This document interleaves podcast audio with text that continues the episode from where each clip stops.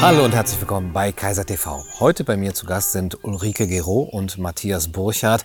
Euch äh, wird aufgefallen sein, dass es schon unser zweites gemeinsames Gespräch ist. Heute wirklich eine Debatte, ein Streitgespräch zu dem Thema Nation, Nationalstaat oder doch eher überstaatliche Institutionen wie zum Beispiel eine Europäische Union, eine Europäische Republik. Ähm, für diese These spricht Ulrike Gero heute. Herzlich willkommen. Ich freue mich sehr. Zum zweiten Mal mit Matthias, mhm. ja. Sehr schön. Ganz genau. Und äh, der Matthias äh, wird die Position äh, dann doch des Nationalstaatlers, wie kann man das eigentlich sagen? Man kommt schon in die Versuchung, Nationalist zu sein. Ja, ja. drunter geht's auch nicht. das ist ja so ungefähr dasselbe. Also wenn ich den Nationalstaat äh, stark mache oder zumindest bei einer Frage, was er leisten kann oder könnte, bin ich im Grunde auf verlorenem Posten in doppelter Hinsicht, weil wir, glaube ich, überdrüssig sind in jeder Hinsicht der, der Staatlichkeit momentan. Weil wenn überhaupt, müsste man den Staat heute vom Liberalismus her formulieren, denke ich. Das ist das, das eine. Und das andere, ich bin auf verlorenem Posten, weil ich ja wie ein David gegen den Goliath antrete. Ulrike Giro, sie hat mir ihre Bücher geschickt zum Thema Europa, äh, die, die von Argumenten nur so strotzen. Äh, auch da bin ich sehr gespannt, wie ich mich da schlagen werde. Ich werde es trotzdem mal probieren und versuchen, ein bisschen auseinanderzuhalten. Das ist die Befürwortung des Nationalstaats, gerade nicht Nationalismus, Chauvinismus, Kriegstreiber Sklaverei, sondern meine Perspektive wird vielleicht der Souveränismus sein. Ja, wir sollten vielleicht auch nachher die Begriffe auch ausschärfen, dass wir, dass wir wirklich definieren, damit uns nicht irgendwie wir selber uns äh, um, um den heißen Brei herumreden oder eben um Dinge streiten, die dann gar nicht nötig sind. Aber wenn ich jetzt so auf die letzten beiden Jahre blicke, würde ich sagen, dass wir sehr viel von der Krise hätten ähm, abwenden können, indem wir eben mehr nationale Souveränität ähm, gehabt hätten und in dem wirklich auch mehr, ja, im besten Sinne Föderalismus möglich gewesen wäre. Und ähm, das wäre immer mein Einwand gegen eine Bewegung, gegen eine Entwicklung, die ähm, eben auf einer höheren Ebene die Entscheidungsgewalt verorten will. Und das sehe ich zum Beispiel bei einer Europäischen Republik die Gefahr. Äh, jetzt müssen wir mal so ein bisschen gleich auch ähm, mal sortieren. Ja, also ich glaube, dass ähm, warum machen wir dieses Gespräch und für das ich sehr dankbar bin. Das eine ist, weil wir jetzt hier sitzen äh, im Mai 2022 und seit langem wieder zwei Kriege auf diesem Kontinent hatten. Ja, une guerre contre un virus, also ein Krieg gegen ein Virus und jetzt Krieg in und um die Ukraine. Und in diesem Zusammenhang stellt sich die Frage, äh, wie geht Euro, für mich stellt sich die Frage, wie geht Europa mit diesen zwei Krisenkriegen um? Ja, was heißt das für Europa? Wie überwinden wir die? Was sind die gesellschaftlichen, sozialen, wirtschaftlichen Folgen? So. Und dann ist die zweite Frage, und die diskutieren wir jetzt, glaube ich, sind jetzt die Mechanismen, um aus der Krise zu kommen, sind das jetzt eher nationalstaatliche oder sind das europäische? Ja? Und äh, da kann man ja gleich mal hingucken. Also bei Corona zum Beispiel haben die Nationalstaaten die Grenzen zugemacht für Bürger äh, und Bürgerinnen, aber nicht zugemacht für äh, Produkte. Ja, also während des Lockdowns sind ja die Zitronen noch aus ähm, Spanien in die Supermärkte gekommen. Also für Güter sind die Grenzen offen geblieben, aber für Bürger wurden sie geschlossen. Ja, das heißt, da ist schon mal die Frage souveränistisch: Wer ist denn, also wer entscheidet denn eigentlich im Moment der Krise, ob jetzt sozusagen der Nationalstaat regiert oder reagiert oder das Sagen hat oder ob das Europa ist? Ja, und bei der Ukraine sehen wir das jetzt eigentlich ähnlich, ja, weil da ist jetzt auch irgendwo die Frage, äh, was macht denn jetzt Macron? Fliegt der nach äh, Moskau oder eben der Niethammer aus Österreich oder Herr Scholz oder vielleicht doch mal alle zusammen? Also verhandelt die EU? Wer sind die Akteure, die handeln? Und ich bin Professorin für Politikwissenschaft und seit längerem, äh, seit Jahrzehnten eigentlich unterwegs mit dem Thema europäische Einigung. Das heißt, ähm, wir verhandeln ja nicht zum ersten Mal die Frage auf diesem Kontinent, ob in Krisen Europa handlungsfähiger sein sollte. Und für mich ist das jetzt ein ganz starkes Thema. Wer handelt jetzt in diesen Krisen? Ja, und ähm, das wollten wir jetzt diskutieren. Warum? Zurück zu deiner Frage, weil natürlich auch, und ähm, das ist vielleicht so ein bisschen der Streitpunkt, sagen wir mal, ähm, wir kommen ja jetzt aus diesem Corona-Maßnahmen-Kontext heraus. Ja, wir haben gesehen, dass sich äh, Öffentlichkeiten völlig verschoben haben. Also wer ist jetzt sozusagen für die Freiheit? Wer, wer macht welche Argumente? Das hat sich ja sehr verschoben. Und in diesem Zusammenhang ist halt mir aufgefallen, oder ich sage mal ein bisschen wie Matthias, was mein aktuelles Problem ist. Ja, ist, dass ich äh, bestimmte Leute meines Diskursumfeldes, mit denen ich vorher immer für die europäische Einigung mhm. nachgedacht habe, die habe ich jetzt praktisch verloren, weil ich ja jetzt mit diesen Corona-Kritikmaßnahmen in so ein anderes Diskurslager gegangen bin. In diesem neuen Lager habe ich aber jetzt viele Freunde gefunden, die mich alle mögen für mein Buch über, über die Corona-Maßnahmen.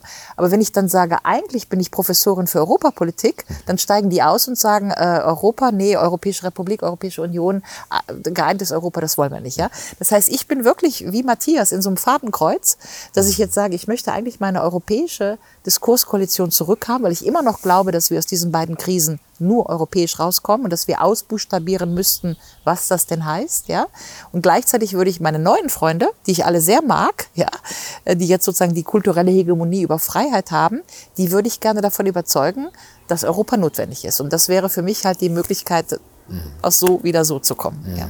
Wenn ich zu meiner Motivation noch was sagen darf, mich hat es äh, tief erschüttert dass du angegriffen wurdest wegen deiner europäischen Gedanken auf einer Ebene, die ich äh, für unsachlich halte, nämlich man sagt, ja, in dem Moment, wo ich für die Abschaffung der Nationalstaaten bin und die Überführung in eine europäische Republik, dann verfolge ich den Plan des Great Reset, des, äh, des WEF und so weiter. Und äh, Ulrike Gero ist unglaubwürdig als Sprecherin in Sachen Ukraine oder Corona, weil sie ja letztendlich dann doch nur die Sprechpuppe dieser Kreise ist. Und ich denke, wir müssen zeigen, dass man aus souveränistischen Gründen für den Nationalstaat sein kann und dass man durchaus auch für eine Europäische Republik sein kann, ohne dafür dann eine größere Agenda zu verfolgen, die dann den Menschen schadet. Ich denke, dass du mit edlen und redlichen Motiven dafür argumentieren wirst.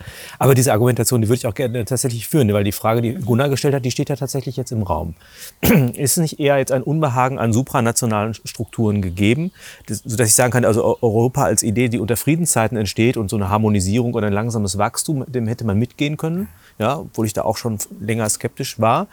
Aber jetzt, wo wir haben die WHO und andere internationale Organisationen, die irgendwelche Maßgaben vorgeben, die nicht aber mehr global sind, nicht europäisch, ne? Nein, ich, ich weiß schon, aber jedenfalls der Gedanke, dass wir sagen, der, der, der, wir haben ein großen, großes Gefühl von Souveränitätsverlust, äh, mhm. Partizipation, Repräsentationsverlust, mhm. all das. Wir haben ja schon länger eine Krise der demokratischen Institutionen mhm. insgesamt und ob die Lösung dann in einer Schaffung von Superstrukturen besteht oder nicht in einer Rückführung, und da ist mir dann auch die föderale Demokratie mit ihrer Nähe mhm im Grunde noch nicht genug. Da könnte ich mir noch mehr vorstellen in die Hinsicht. Also Aber da haben wir eigentlich gar keinen Konsens, um das mal gleich äh, klarzustellen, ja, weil Dissens also ich äh, kein, kein, kein Unterschied, ja, weil okay. äh, erstmal bin ich dankbar, wenn Matthias sagt, äh, woher nochmal so diese Kritik gekommen ist und dafür auch unsere Motivation für das Gespräch, ja, weil Abschaffung der Nationalstaaten heißt dann gleich, man ist auf der Agenda von Klaus Schwab. Äh, ganz konkret, um das mal ganz konkret zu machen, auch deine Frage, war in so Telegram-Gruppen äh, wurde dann so kritisiert, oh, das Europäische Parlament hat jetzt entschieden, wir machen transnational internationale Listen. Ja?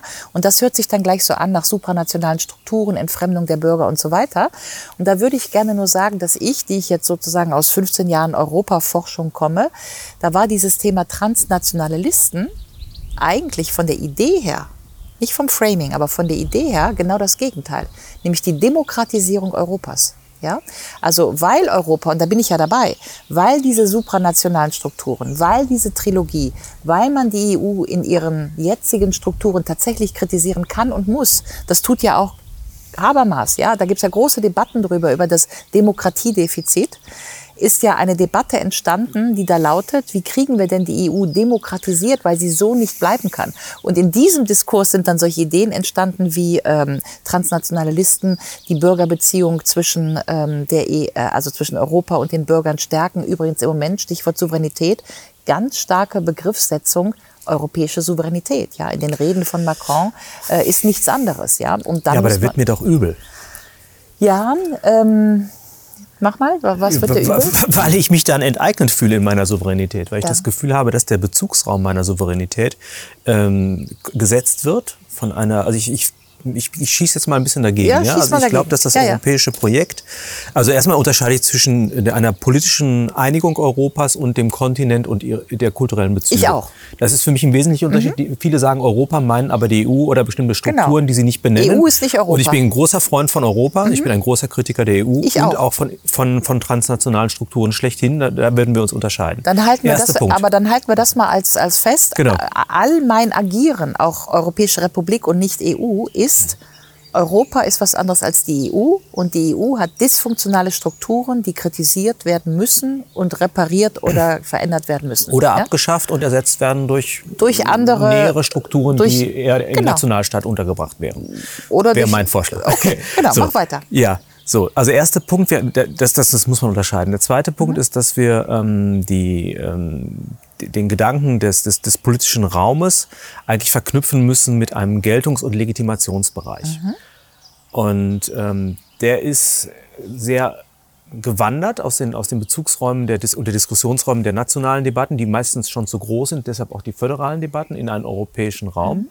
Und ich glaube, viele Leute haben positive Erfahrungen mit, mit der EU machen können, wenn es um, um Freizügigkeit ging und vieles andere mehr. Wir haben aber in vielen Krisen auch gemerkt, dass wir da plötzlich keine Souveränität hatten, was mich immer noch empört. Es gab ein äh, demokratisches Placebo, nämlich die Abstimmung über die Sommerzeit. Und ja, ja in begeisternder Geschwindigkeit äh, hat man innerhalb von Jahren nicht geschafft, das umzusetzen. Das heißt, also selbst dieses kleine Demokratie-Placebo war man nicht in der, in der Lage zu, äh, zu verabreichen. Also das finde ich beschämend. Und mein Eindruck ist, dass äh, hier vielfach sozusagen sowas wie ein, ein Friedenswille, eine Bereitschaft zum kulturellen Austausch, die Freude an Reisen und an äh, freundschaftlichen Verhältnissen zu Nachbarvölkern, dass man das missbraucht hat, um eigentlich Strukturen zu schaffen, die nicht unbedingt nur den, den Menschen dienen oder der Verwirklichung von sozialen Zielen oder kulturellen Zielen, sondern wie man jetzt auch sieht, einfach auch Partikularinteressen sehr zu, zu, zu, zu Dienste kommen. Und ich glaube, die Zähmung mhm. dieser Unwuchten, ist nur durch eine demokratische Rückbindung von Entscheidungsprozessen zu, zum Souverän. Und das ist eben für mich das Volk möglich. Und das ist, da, das ist die Europäische Republik. Nee, das, das ist nicht die Europäische. Da möchte ich jetzt doch. den Unterschied dann doch noch machen. Aber, ja, jetzt, aber dann, äh, jedenfalls, äh, da sind wir uns, glaube ich, einig in dem Punkt. Also ja. ich glaube, du argumentierst eben auch aus Gründen des Souveränismus, mhm. des, des, der Demokratisierung für, für, äh, für die also europäische. Da, dass die EU demokratisiert werden muss, ja, weil es so tatsächlich nicht gehen ja. kann, weil es tatsächlich keine Aber kann sie das? Also fehlen da nicht Grund, prinzipielle Voraussetzungen. Wir, wir, wir, der, der, der, du hast gesagt, dass du den, den Begriff der, des Souveräns, der im Grundgesetz steht, den des Volkes für problematisch hältst oder sagen wir mal auch für wissenschaftlich nicht haltbar. Du hast dich auf Moos bezogen, oder? Äh, äh, äh Marcel Moos? Ja. Äh, wir müssen es, glaube ich, mal anders machen. Okay, ja, machen wir es anders. Die, die, meisten werden wahrscheinlich auch den Begriff Europäische Republik gar nicht mhm. kennen. Ja, ich, ich habe 2016 tatsächlich ein Buch darüber geschrieben und es ist eine Utopie. Das möchte ich mal ganz deutlich sagen, ja. Warum Europa eine Republik werden muss, eine politische Utopie. Warum habe ich eine Utopie geschrieben? weil die EU in meinen Augen so wie sie ist nicht funktioniert, weil wir das in der Bankenkrise gesehen haben, weil es keine souveränen Strukturen gibt, weil es keine sozialen Ziele gibt, weil wir versucht haben, das zu machen, also diese Genuine Economic and Monetary Union, weil wir versucht haben, die EU einzubetten in eine soziale Säule, in eine politische Union, weil wir das eigentlich seit dem Maastrichter Vertrag, der jetzt 30 Jahre alt wird, ja, 1992, 2022, 30 Jahre Maastrichter Vertrag, die politische Union, also die Einbettung der Wirtschafts- und Währungsunion oder auch des Binnenmarktes in politische, soziale, souveräne Strukturen nicht geschafft haben. Ja? Und aus diesem Tatbestand heraus, weil ich tatsächlich in der Bankenkrise sehr gelitten habe, als wir uns da 2011, 12 die faulen Griechen und die Italiener und die, dieses ganze Gezanke, ja, ich, das hat mich, wenn man wirklich für Europa gearbeitet hat im Sinne der Völkerverständigung und des Friedens und des Austausches, fand ich das eine ganz unterirdische Debatte und meines Erachtens ist in diesen Momenten auch politisch fehlgesteuert worden, ja, weil wir nämlich das, was wir hätten machen sollen, die politische Union, auch in der Bankenkrise nicht gemacht haben. Daraus schreibe ich eine Utopie nach dem Motto, so müsste das aussehen und nur um da mal sozusagen äh, das zu skizzieren, wie sieht das aus? Genau eigentlich das, was du willst, nämlich dezentral, regional runter. Ja, das heißt, ich habe einfach mal gesagt, die Nationalstaaten sind abgeschafft, ja, aber nicht abgeschafft im Sinne, äh, da ist jetzt ein europäischer Superstaat, sondern was ich gesagt habe, ist, wir gucken uns alte Landkarten an, wir werden da finden, was Katalonien, Böhmen, Mähren, Tirol, Bayern, Elsass, Bretagne, Schottland. Wir mhm. finden also die alten Regionen, ja, die alle so um die 10, 15 Millionen Einwohner haben diese Regionen verbinden sich in einer europäischen Republik, so wie wir heute 16 Bundesländer haben und die zusammen machen die Bundesrepublik, so wie wir heute 20 italienische Regionen haben, die zusammen die Repubblica d'Italiana sind, so wie wir heute verschiedene französische Regionen haben, die die République Française sind, ja. Wir nehmen halt nur alle europäischen Regionen zusammen und tun darüber das Dach der Europäischen Republik. Und das Mit welchen ist Kompetenzen? mit äh, genau wie, also im Prinzip stell dir vor, Bundesrepublik Europa wie Bundesrepublik Deutschland. Nur dass wir eben. Also ver, ver, äh, äh, Bild, äh, Moment, das wäre dann Außenpolitik, äh, Verteidigungspolitik, Wirtschaftspolitik. Nimm, nimm die Kompetenzverteilung zwischen Bund, Länder in, in, in also und dann habe ich aber in Wäre der aber zu europäischen viel. Habe ich in der Europäischen Republik noch gesagt, äh, ich habe es eher amerikanisch gemacht. Das heißt, ich habe gesagt, man müsste es dann so machen, dass die, die Regionen, also diese, sagen wir mal fünf, wenn man auf alte Karten guckt, sind es ungefähr 50 Regionen, ja. Die habe ich gerade mal so aufgezählt. Und dann habe ich gesagt, wenn man die noch autonomer haben möchte, mit noch mehr sozusagen äh, Befugnissen in ihren eigenen Regionen, dann müsste man das eigentlich machen wie in Amerika, wo dann die Governors die haben ja eigentlich mehr Macht als Ministerpräsident, ja. ja. Und die Senatoren, die dann sozusagen in die föderale Ebene geschickt werden, sind ja nicht der Governor. In Deutschland ist es ja so, dass der Ministerpräsident eben auch äh, sozusagen im Bundesrat ist, ja. Äh, das heißt, äh, da haben wir eine Verknüpfung der Zuständigkeit. Wenn du wie Schwarzenegger Kalifornien sagst, hast du eigentlich eine relativ große autonome Zuständigkeit für deine Region, sagen wir mal für Katalonien oder für Tirol oder Bayern, was auch immer, Rheinland zum Beispiel, ja. Mhm. Ähm, und gleichzeitig hätte dann, um es mal so vorzuspinnen, das Rheinland zwei Senatoren in einem Senat der Europäischen Republik. Wir würden einen Präsidenten direkt wählen, so ein bisschen wie in Amerika, und wir hätten eine äh, äh, Abgeordnetenversammlung, ja, ähm, wo dann die 500 Millionen europäischen Bürger heute nach gleichem Recht, eine Person, eine Stimme, ihr Parlament haben. Ja? Und dann hättest du Checks and Balances und eigentlich Regionen, die ähm, sehr autonom wären und ähm, Trotzdem hätten wir ein Gefüge, das so in etwa äh, dem entspräche, auch der Kompetenzverteilung zwischen Bund, Länder und Gemeinden, was wir in der Bundesrepublik abgebildet haben und was ich persönlich gar nicht so schlecht finde. Ja, also ähm,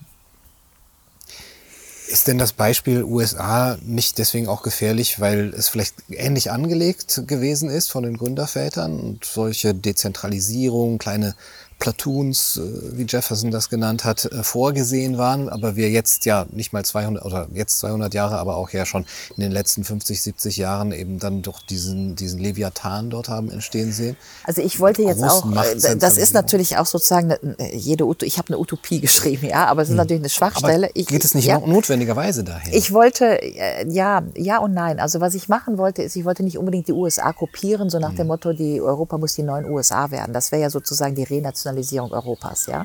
Aber was ich nur eigentlich machen wollte, ist mal intelligent darüber nachdenken, was eigentlich so Metatrends sind. Ja? Mhm. Und das, was wir jetzt einfach mal beobachten, ohne gleich apodiktisch zu werden, was man mhm. da so will, mhm. was wir zumindest schon mal beobachten, ist ja doch ganz stark Regionalisierung. Schottland, Katalonien, Korsika gerade wieder, Tirol, also äh, starkes Bedürfnis, oft, das man übrigens auch in den Umfragen finden kann. Ne? Wenn man Umfragen hat, vertraust du der europäischen Ebene, der nationalen Ebene oder der regionalen Ebene am meisten, dann ist die regionale tatsächlich ganz oben. Ist ganz interessant. Mhm. Ja? So, also wollte ich das einfach mal abbilden und, und sagen, wenn wir sagen, die regionale Ebene, da verliert keiner eine Identität, jeder weiß, wo er herkommt. Ich bin Rheinländerin, die anderen kommen aus Böhmen, Tirol, Schottland, wie auch immer, ja. Aber wir beschließen, unter ein gemeinsames staatliches Dach zu gehen und das wäre sozusagen die Bundesrepublik Euro Europa, ja. Ähm, das war sozusagen die Idee. Und das hat aber sehr stark damit zu tun, also weniger sozusagen jetzt mal die USA zu imitieren, sondern erstmal darüber nachzudenken. Ähm, und das sind ja auch keine neuen Ideen, das würde ich auch gerne nochmal sagen. Also die Debatte über das regionale Europa ist wiederum auch eine alte Debatte. Die hat schon in den 60er, 70er Jahren, Denis de Rougemont, also da gibt's noch ganz andere vor mir, die das alles auch schon mal so ausbuchstabiert haben. Aber auch heute scheint es ja offensichtlich ein Bedürfnis zu geben, klein, zurück, Nähe, in den politischen Strukturen und eine gewisse Regionalisierung. Das war das eine. Und das zweite war Städte. Städte sind zunehmend Träger von Identität. Die Leute sagen, ich komme aus Barcelona, ich äh, komme aus London, aus was auch immer, Nürnberg oder so. Also Städte werden ähm, Träger zur, zur Identität stark. Und beides zusammenzudenken und dann nochmal drüber nachzudenken, dass wir uns halt seit, wir haben ja jetzt gefeiert 70 Jahre Europäische Union, ja, und wir streiten uns einfach seit 70 Jahren in dieser Struktur darum, Bundesstaat, Staatenbund mhm. funktioniert einfach nicht, ja. Die Nationalstaaten, die EU, wer entscheidet jetzt? Und ich wollte eigentlich mal Tertium non datur, mhm. das dritte ist nicht gesagt, ich wollte mal raus aus dieser Staatenbund-Bundesstaat-Diskussion, um zu sagen, funktioniert halt beides nicht, weil, und da sind wir nicht bei dem Souverän, also Souveränitätsargument, ähm, Kurt Tucholsky, ja, alle Souveränität geht vom Volke aus und kommt so schnell nicht wieder, ja. Aber wir führen die Diskussion in Europa immer along the lines, sind denn jetzt die Nationalstaaten souverän oder ist die EU souverän? Ja, und kommen da einfach nicht raus, weil de facto sind halt beide nicht souverän, sondern die Bürger. Ja? Absolut. Darf So, ich das mal genau. jetzt ein bisschen gegen den Strich bürsten? Ich, also ich sage erstmal, was du nicht gesagt hast, das ist ja momentan ganz wichtig, dass man Reden daraufhin analysiert, was die Leute nicht sagen.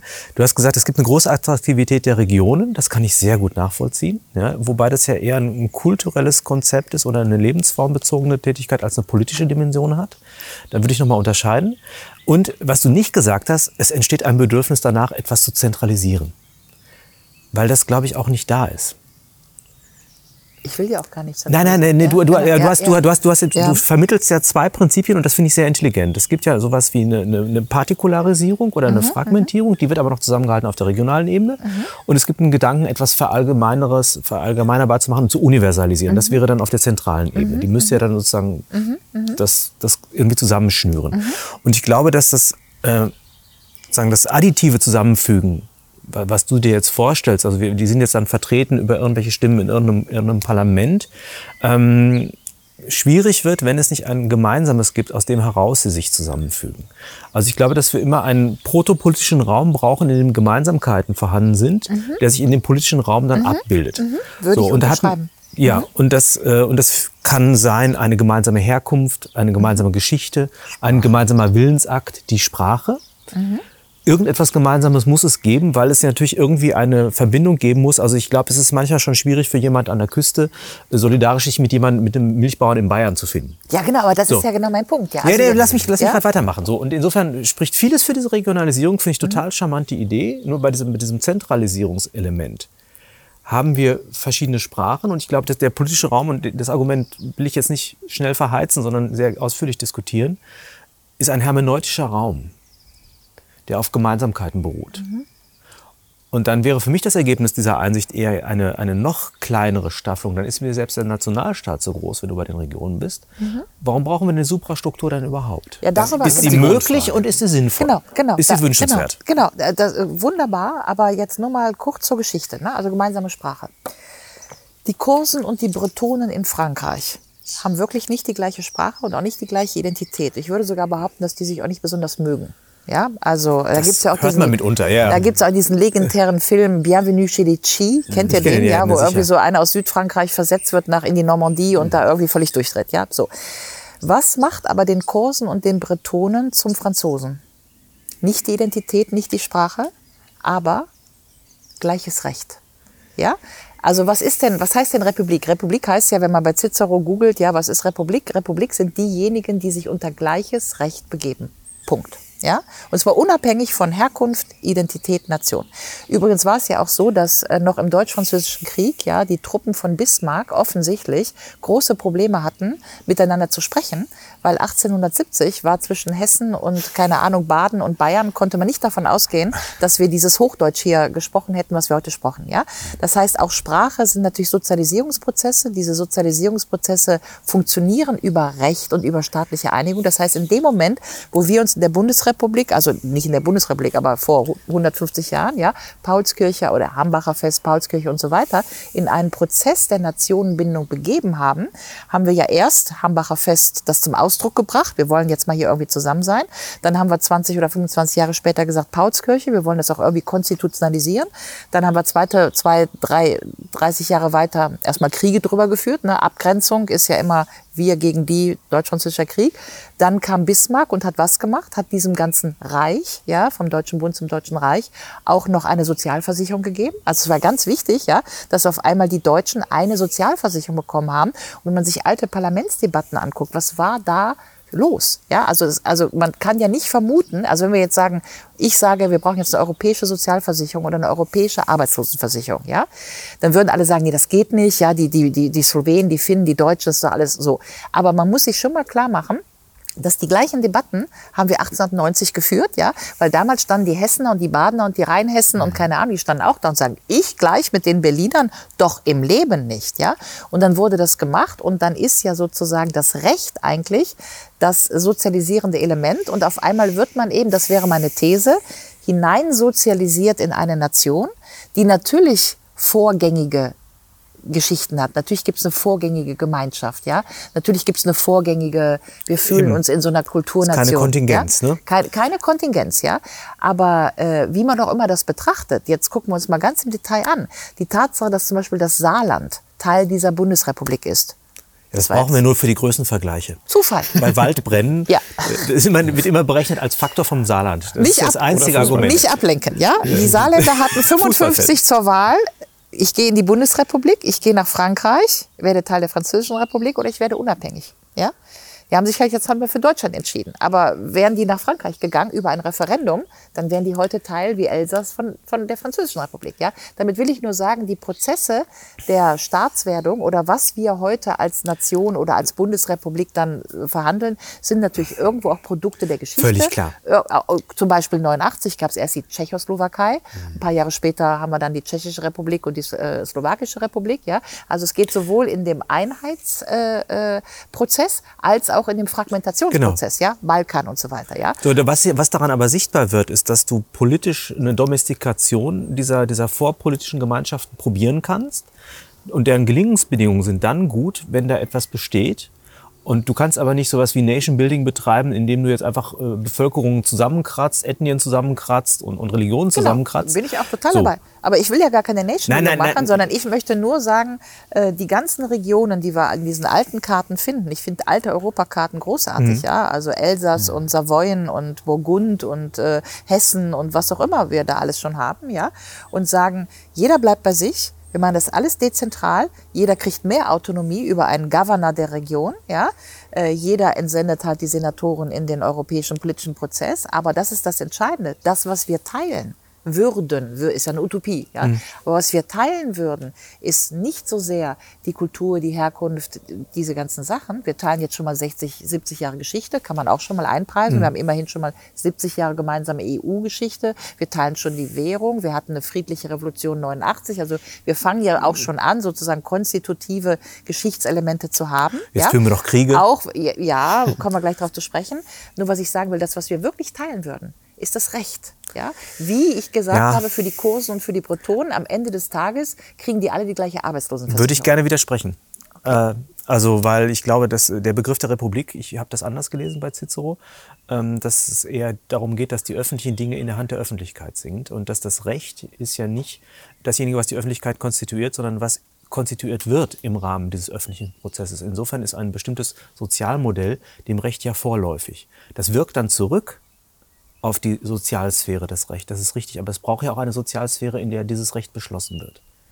Und da spielen dann diese ganzen Differenzen dann doch wieder eine große Rolle. Die Herkünfte, die, die, die, die, die Wertbindungen, aus denen man hervorgeht, die sprachlichen Beziehungen. Du hast völlig recht, Sprachen sind im Fluss. Deshalb, ich, ich will dies, ich möchte das, also damit ich jetzt auch nicht missverstanden werde, ich bin weit davon entfernt, sowas wie einen essentialistischen Volksbegriff zu beschreiben, der sagt, also hier ist das Wesen der Deutschen und das ist und so. Nein, das ist Nee, natürlich, ich ist das. Ja, ja. Ich sag's auch ein bisschen für die. Zuschauer, ja. Das ist historisch kontingent, es ist, es sind, sind Schicksalsgemeinschaften, die hin und her geworfen werden in kontingente Brüche, in Kontinuitäten hinein und so weiter und so weiter. Ähm, trotzdem bin ich mir nicht sicher, also das Recht kann das, kann das zeitigen, aber das Recht wird natürlich auch in solchen Konstellationen gezeitigt. Ich würde mal gerne, äh, wenn ich darf, Gunnar, äh, Ja. äh, gleich auf diese Sozialgeschichte da gehen. Ja, also da- das hast du ja gesagt, dass äh, also soziale äh, Konstitutionen und dass, äh, dass das irgendwo auch vorgängig sein muss. Ja, das ist die, das ist das entscheidende Argument. Und ich glaube, das ist das Hm. entscheidende Argument für den Prozess, in dem wir jetzt gerade sind. Wenn ich jetzt also Rousseau, Da sind wir am Punkt. Ja, da, genau, das ist dein Punkt, meiner aber auch. Nee, aber sie ja? auch am, am, Zeitpunkt. Das ist, die, Genau, das ist der genau. Grund, warum wir das systematisch heute führen, dieses Gespräch. Genau, genau. Also erstmal hat ja Rousseau schon gesagt, das ist ja mein Punkt, äh, monnaie est déjà un contrat social. Eine Währung ist schon ein Sozialvertrag. Jetzt haben wir nun mal, for the good or the worse, ich will das jetzt erstmal gar nicht bewerten, aber wir haben diese gemeinsame Währung. Und solange wir die nicht abschaffen wollen, können, übrigens interessanterweise habe ich irgendwie gelesen, im Handelsblatt hat Friedrich Merz vor irgendwelchen Schweizer Bankern äh, tatsächlich den Euro schon mal so ein bisschen in Frage gestellt. Ja, das finde ich interessant, dass er das tut. Ich, ich, interessant, ich will das gar nicht kommentieren. Aber nochmal Rousseau, äh, une monnaie est déjà un contrat social. Ja? Wir haben aber eine Währung in Europa, die, und das hat der Merz in seiner Rede gesagt, zu enormen Spannungen führt. Das haben wir in der Bankenkrise total gesehen. Ja, die einen Länder kommen besser durch die Wechselkurse, die Märkte spielen mit den Staaten und den Währungen rum. Am Ende gibt's Austerität im Süden, keine Transferunion im Norden. Daraus entwachsen populistische Spannungen. Also dass diese Spannungen machen Europa wirklich kaputt. Ja, weil wir nicht bei Rousseau sind. Une monnaie est déjà un contrat social. Das heißt, den Sozialkontrakt haben wir um diese Währung noch nicht gestrickt, weil wir, um es mal sehr plastisch zu machen, zum Beispiel noch keine gemeinsame Arbeitslosenversicherung haben. Hätten wir die gehabt in der Bankenkrise, wäre wahrscheinlich vieles, was da in Spanien passiert ist mit der Jugendarbeitslosigkeit oder so, das wäre irgendwie anders ausgegangen. So, wenn man das jetzt mal zu Ende denkt, glaube ich tatsächlich, also das ist sozusagen meine Werbe und du wirst mir gerne widersprechen, aber ich glaube, dass wir seit der Bankenkrise vor zehn Jahren einen Moment hatten, wo wir das als europäische Bürger gemerkt haben. Wo die Griechen da standen, die Hafenarbeiter und wir haben uns immer so nationale Argumente, ne, die tollen Deutschen, die schlechten Griechen und so. Aber darum ging es ja gar nicht. Es ging halt darum, dass wir nicht die gleichen Rechte hatten. Auf einmal gab es Italiener, die hatten keine Grundsicherung, Itali äh, Griechen, die hatten keine Arbeitslosenversicherung, die Deutschen sind gut durchgekommen durch die Bankenkrise, weil wir das alles haben. Und auf einmal waren die Bürger innerhalb der gleichen Währung und der gleichen EU ungleich und sie haben es gemerkt. Das ist mein Punkt. Ja? Insofern sage ich, und übrigens nicht ich, das ist auch eine akademische Debatte, ja, wo man sagt, dieses, dieses Gewahrwerden deines Punktes, dieses Gewahrwerden, dass wir eigentlich eine soziale Repräsentation brauchen, als gleiche sozusagen Subjekte oder Bürger in dieser Währungsunion, die ist vor zehn Jahren stattgefunden. Und seitdem gibt es eine Debatte, die geführt wird mit so Büchern. Zum Beispiel gibt es den äh, Berliner Sozialhistoriker Kelble, der hat ein Buch geschrieben, äh, eine andere Geschichte der europäischen äh, Integration, die verkannten Bürger. Das heißt, was ich nur sage, ist der, der Bürgerbegriff oder die Tatsache, dass die Bürger sich jetzt erstmal so als lost Subjects empfinden ja. in diesem ganzen Prozess, ist seit zehn Jahren eine ganz wichtige Debatte und die hat was damit zu tun, dass wir sozusagen die soziale Repräsentation gemeinsam einklagen. Das will ich nur erstmal benennen. Wobei Bürgertum ja, ja mehr umfasst als bloß äh, Sozialleistungsempfänger ja, natürlich, sein, natürlich sondern das ist, ist ja eigentlich der Citoyen äh, als die, die, die, die, die Konstitutionsfigur des, äh, des Staates das überhaupt. Das ist nochmal eine andere also Debatte. Das, das, ja, ja, aber Französisch das, das und Bürgertum in Deutschland ist, ist ja nicht der Bourgeois, ne? Oder was weiß ich. Genau, in Deutschland ja. ist es der Bourgeois, also der Bürger, ja. aber in, in, Frank in, Frankreich ist es der Citoyen. Ja? Genau. Aber dann scheint es mir doch so zu sein, dass die Alternative, wenn wir dann Rousseau äh, ernst nehmen, ist, entweder fangen wir das gar nicht erst an mit einer Währung, mhm. weil das führt nämlich automatisch zu, ja, auch Forderungen, wie berechtigt sie sein mögen, von Seiten der Bürger, noch weiter zu gehen und dann eben doch zu einer Abgabe von, von Souveränität. Oder wir ziehen das ganz durch, dann da haben wir eben eine EU- oder europäische Sozialversicherung, aber auch ein EU-Steuersystem, eine, mhm. eine mhm. EU-Polizei vielleicht, ein EU-Heer. Mhm. Staatlichkeit auf europäischer Ebene. Aber das ist doch grauselig. Also ich möchte, ich möchte doch, eine, eine, eine, wenn es darum geht, jetzt eine Kriegsentscheidung zu treffen, also ist mir das in Deutschland schon mit der Parlamentsarmee viel zu wenig rückgebunden an den Souverän.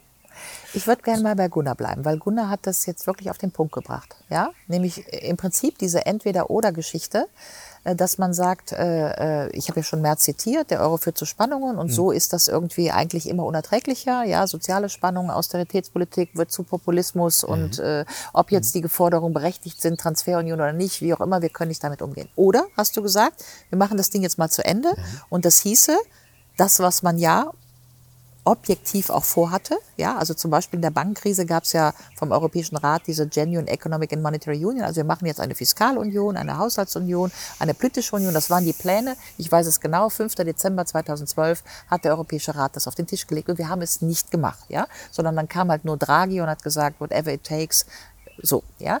Was ich damit sagen will, ist, diese, was Gunnar beschrieben hat, dieses, äh, eigentlich sind diese Spannungen unerträglich, also wir gehen zurück. In irgendeine Form müsste man mit drüber nachdenken, ja, der nationalen oder auch der regionalen Währung, mhm. Chemnitzer, was auch immer. Man müsste sogar wahrscheinlich nochmal ganz anders drüber nachdenken, ob wir jetzt in Bitcoins gehen, also ob wir mhm. überhaupt noch mhm. vernünftige Debatten führen oder ob die eigentliche Debatte nicht schon ganz woanders ist, ja, in diesen Cryptocurrencies, weiß ich nicht, aber das ist, glaube ich, die eine Seite. Und die andere, die wir zumindestens bisher auch im politischen, auch offiziellen Diskurs betrieben haben, ist die, wir vollenden die politische Union. Zumindest ist das immer noch Ziel Maastrichter Vertrag, Grundgesetz. Ich darf kurz Aber darauf hinweisen, im Koalitionsvertrag, im aktuellen Koalitionsvertrag steht in Absatz 4413 bis 4421 drin, diese Bundesregierung, Olaf Scholz, Annalena Baerbock, äh, sprechen sich aus für die Schaffung eines föderalen europäischen Staates. Das steht im Koalitionsvertrag. Also insofern ist das eigentlich sozusagen die, die andere Seite, nämlich wir vollenden das. Wir betten diesen Aber Euro wessen ein. Projekt wird denn da vollendet? Also ich habe das Gefühl, dass es von vornherein äh, eine Vision von wenigen war, die zum Teil mit guten Motiven, zum Teil mit schändlichen Motiven Mhm. dieses Projekt vorangetrieben hat, die versucht hat, Öffentlichkeiten dafür zu begeistern, mit Mhm. Quick Wins, die man auch einfahren konnte, die aber da auch ihre sozusagen Rechnungen hatten, die präsentiert wurden.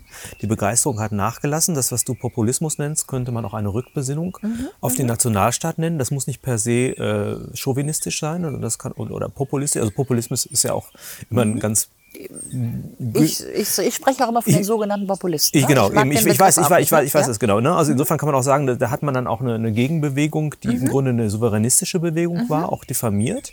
Und jetzt kann man sagen, diese Vollendung des europäischen Projektes bei gleichzeitiger Nicht-Akzeptanz oder nicht, äh, nicht angestrebt sein durch die, die Bevölkerung und die, die jeweiligen Akteure oder die, die Bürgerinnen und Bürger, müsste man dann präziserweise sagen, wäre doch ein, ein Selbstzweck, wenn vor allem auf der systematischen Ebene auch sich da gar keine äh, Tendenzen zu ergeben. Also wenn, wenn du sagst, das Bedürfnis geht in Richtung Regionalisierung, dann könnte man das doch auch machen im Rahmen von Nationalstaaten. Dann hätte man doch zumindest noch eine etwas, also allein auch die Entfernung und die Kommunikationsmöglichkeiten würden dafür sprechen. Also, Die Frage ist, was gewinnen wir? Genau, was, was gewinnen gewinnen wir? wir Was durch? gewinnen wir? Also erstmal würde ich sagen, äh, sozusagen vom, äh, vom offizialisierten Diskurs ist es bisher immer noch meine Seite. Ja, also es steht im Koalitionsvertrag, wir wollen den Europäischen Bundesstaat. Äh, es steht äh, im Maastrichter Vertrag, der ist geltendes Recht. Wir haben Artikel 23, wir haben einen Auftrag zur europäischen Einigung. Das ist jetzt sozusagen erstmal was ist. Ja, damit sage ich, gar, da, damit bin ich trotzdem bei bei Matthias. Ja, wir haben natürlich und da bin ich ja die erste, die das sieht und eben auch bedauert. Wir haben äh, schwindendes Vertrauen in die Europäische Union. Wir haben Umfragewerte, die problematisch sind. Wir haben 2019 sehr dafür ringen müssen, dass die Wahlbeteiligung beim Europäischen Parlament nicht völlig in den Keller geht. Äh, wir haben Populismus, sogenannten Populismus, der auch äh, sich offen gegen die EU ausspricht, wo ich ja sage, teilweise eben zu Recht, ja, weil die Strukturen dysfunktional sind. Deswegen wollte ich ja die Europäische Republik machen, nach dem Motto, wenn schon Europa, dann richtig, ja, also mit Souveränität und so. So, jetzt ist die Frage, was gewinnen wir? Versuchen wir es mal so. Also ich, äh, ich frage mich dann halt sozusagen, ähm, wenn wir sagen, wir wollen, haben ein Bedürfnis, dass das jetzt kleiner ist oder eine bessere Bürgerbindung zu, wir haben ja jetzt auch viele partizipative Demokratieformen. Oh Wir- Gott. Wie auch immer. Das, das sind da wieder so Partizipationsplacebos, die man, ach, die Großprojekte Okay. finden keine Akzeptanz mehr. Gut. machen wir Bürgerbeteiligung, machen wir runde dabei? Tische, alle dürfen auch- mal reden und Kärtchen beschreiben und danach passiert das, was wir schon vorhatten. bin, bin, ich, bin ich auch dabei. Es gibt eine große Debatte der Politikwissenschaft. Also wenn, wenn sich dann der, wenn der Herrscher sich herablässt und ein wenig Genau. Partizipation ausstreut. Matthias, ich bin, ich, bin, ich bin dabei. Das Ja, Entschuldigung, das musste jetzt mal raus. Es musste raus. Ich habe es gesehen. Hier war der Trog zum, äh, ja. Äh, aber äh, man nennt es in der Politikwissenschaft simulative Demokratie. Ja, vielen und, Dank. Äh, äh, das ist eine große Debatte. Alle Zuhörerinnen, äh, äh, Ingolf vor Blüdorn, 2016 simulative Demokratie bei Surkamp erschienen. Ja, und da ist natürlich genau die Frage, ob man sozusagen äh, dem Volk, äh, dem sogenannten oder den Bürgern äh, einen Gefallen tut, dass sie alle mal mitreden, damit sie das Gefühl haben, es ist alles super demokratisch, aber am Ende passiert nichts. Ja, so das ist immerhin mal eine Debatte und die Debatte muss man ernst nehmen. Die wird auch geführt, gibt auch Gegenbeispiele. Also zum Beispiel war ja die äh, Bürgerbefragung in Frankreich zu Klima, die war tatsächlich sehr erfolgreich. Ja, das haben die Franzosen gut moderiert. Da sind wirklich Sachen aufgeschrieben worden. Was heißt und erfolgreich? Und die wurden in französisches Recht übersetzt. Also man, das ist, kann man in Frankreich für diese Debatte nachzeichnen, dass das, was die Bürger gewollt haben, zu Recht geworden ist. Und das ist ja eigentlich Demokratie at best, ja.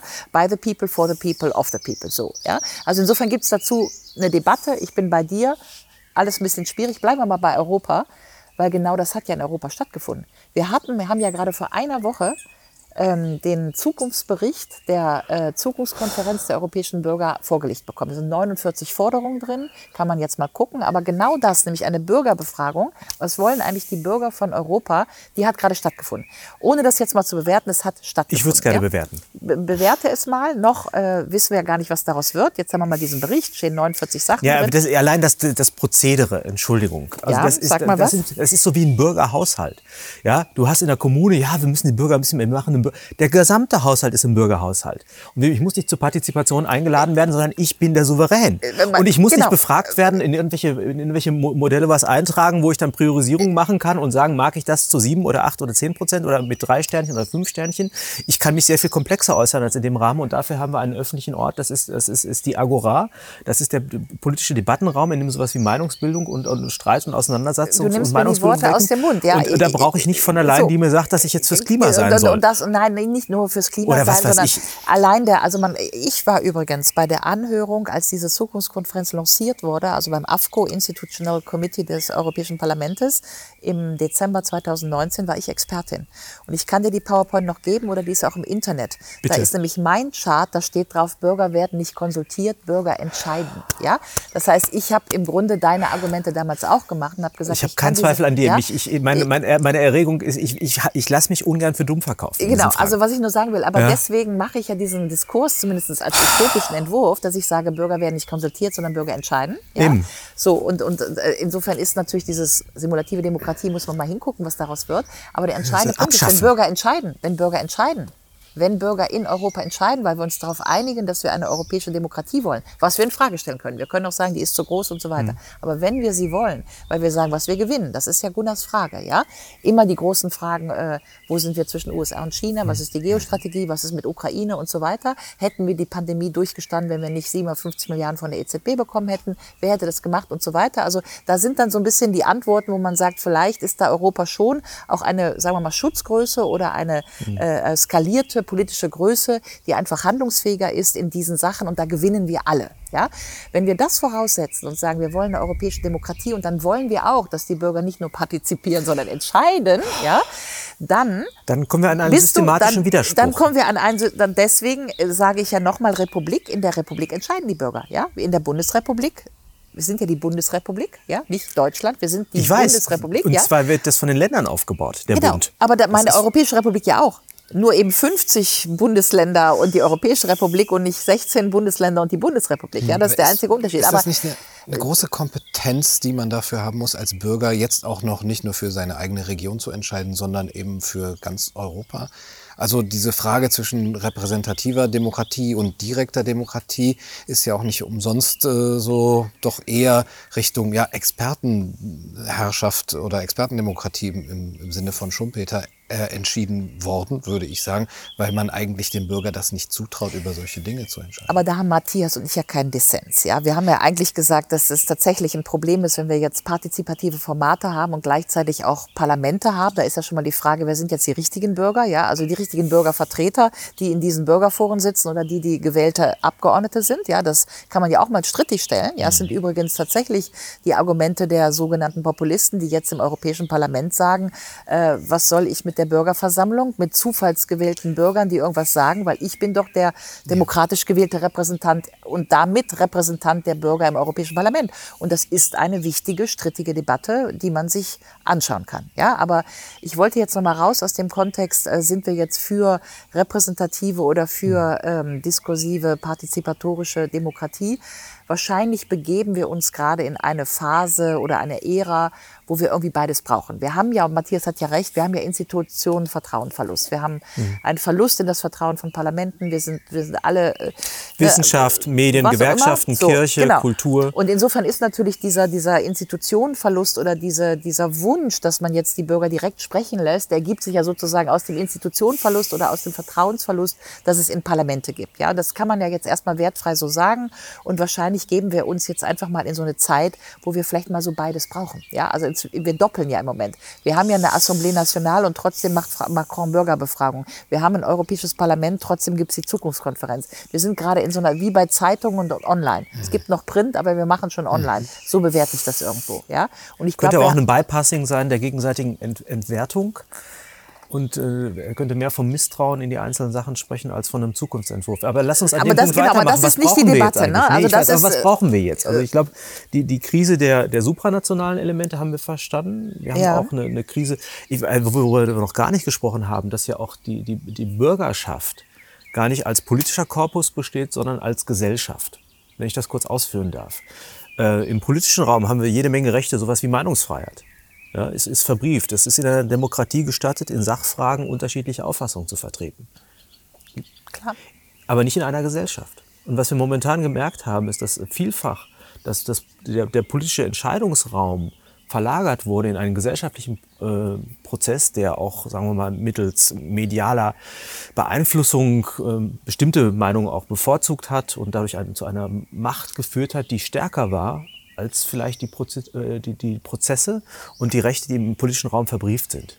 Und in dem Moment, wo Gesellschaften zu Machtzentren werden und anonyme Machtprozesse, ich meine jetzt nicht, äh, ich meine eher so diskursive Geschichten wie Foucault sie beschreibt und so weiter, die, die, die Oberhand gewinnen, brauchen wir erstmal überhaupt wieder einen Raum der Repolitisierung der Politik.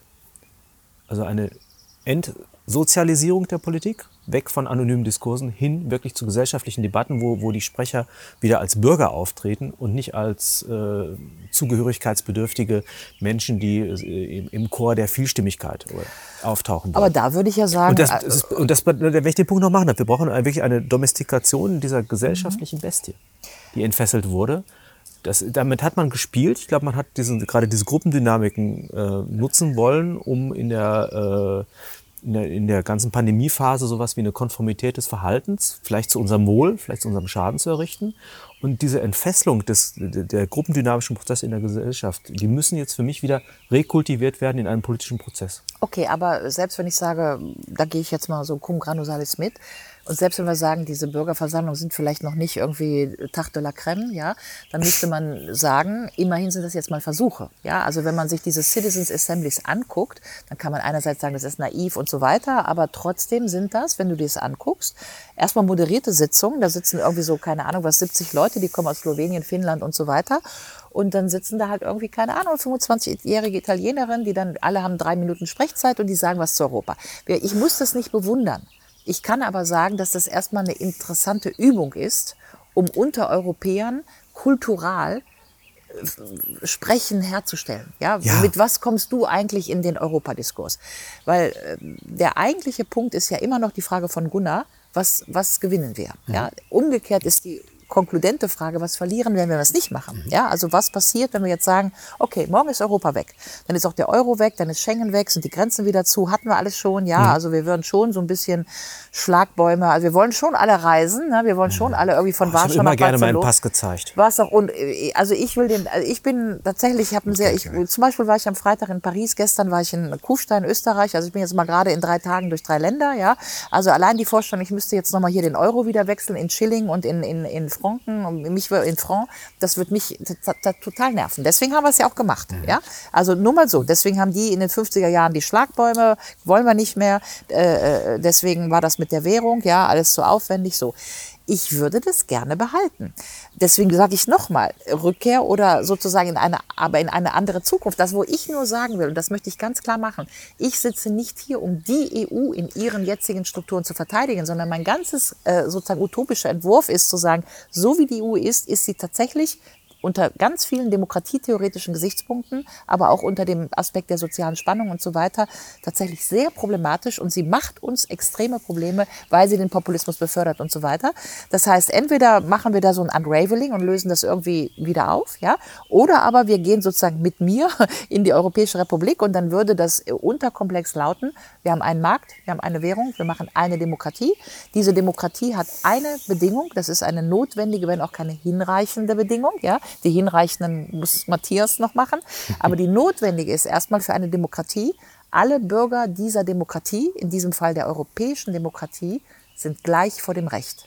Das ist die Definition der Republik. Das überzeugt mich auch. Ja, um das auch nochmal, ich, also ich weiß, wir haben früh drüber gesprochen. Ich habe zum Beispiel, war mir sofort klar, dass dann auch kein Migrationsdruck entsteht. Genau. Wenn, wenn du, genau. wenn dann bist du in deiner kulturellen Sphäre auch geborgen und bist nicht veranlasst aufgrund mhm. von ökonomischem Druck, wenn du mhm. Rechtsgleichheit.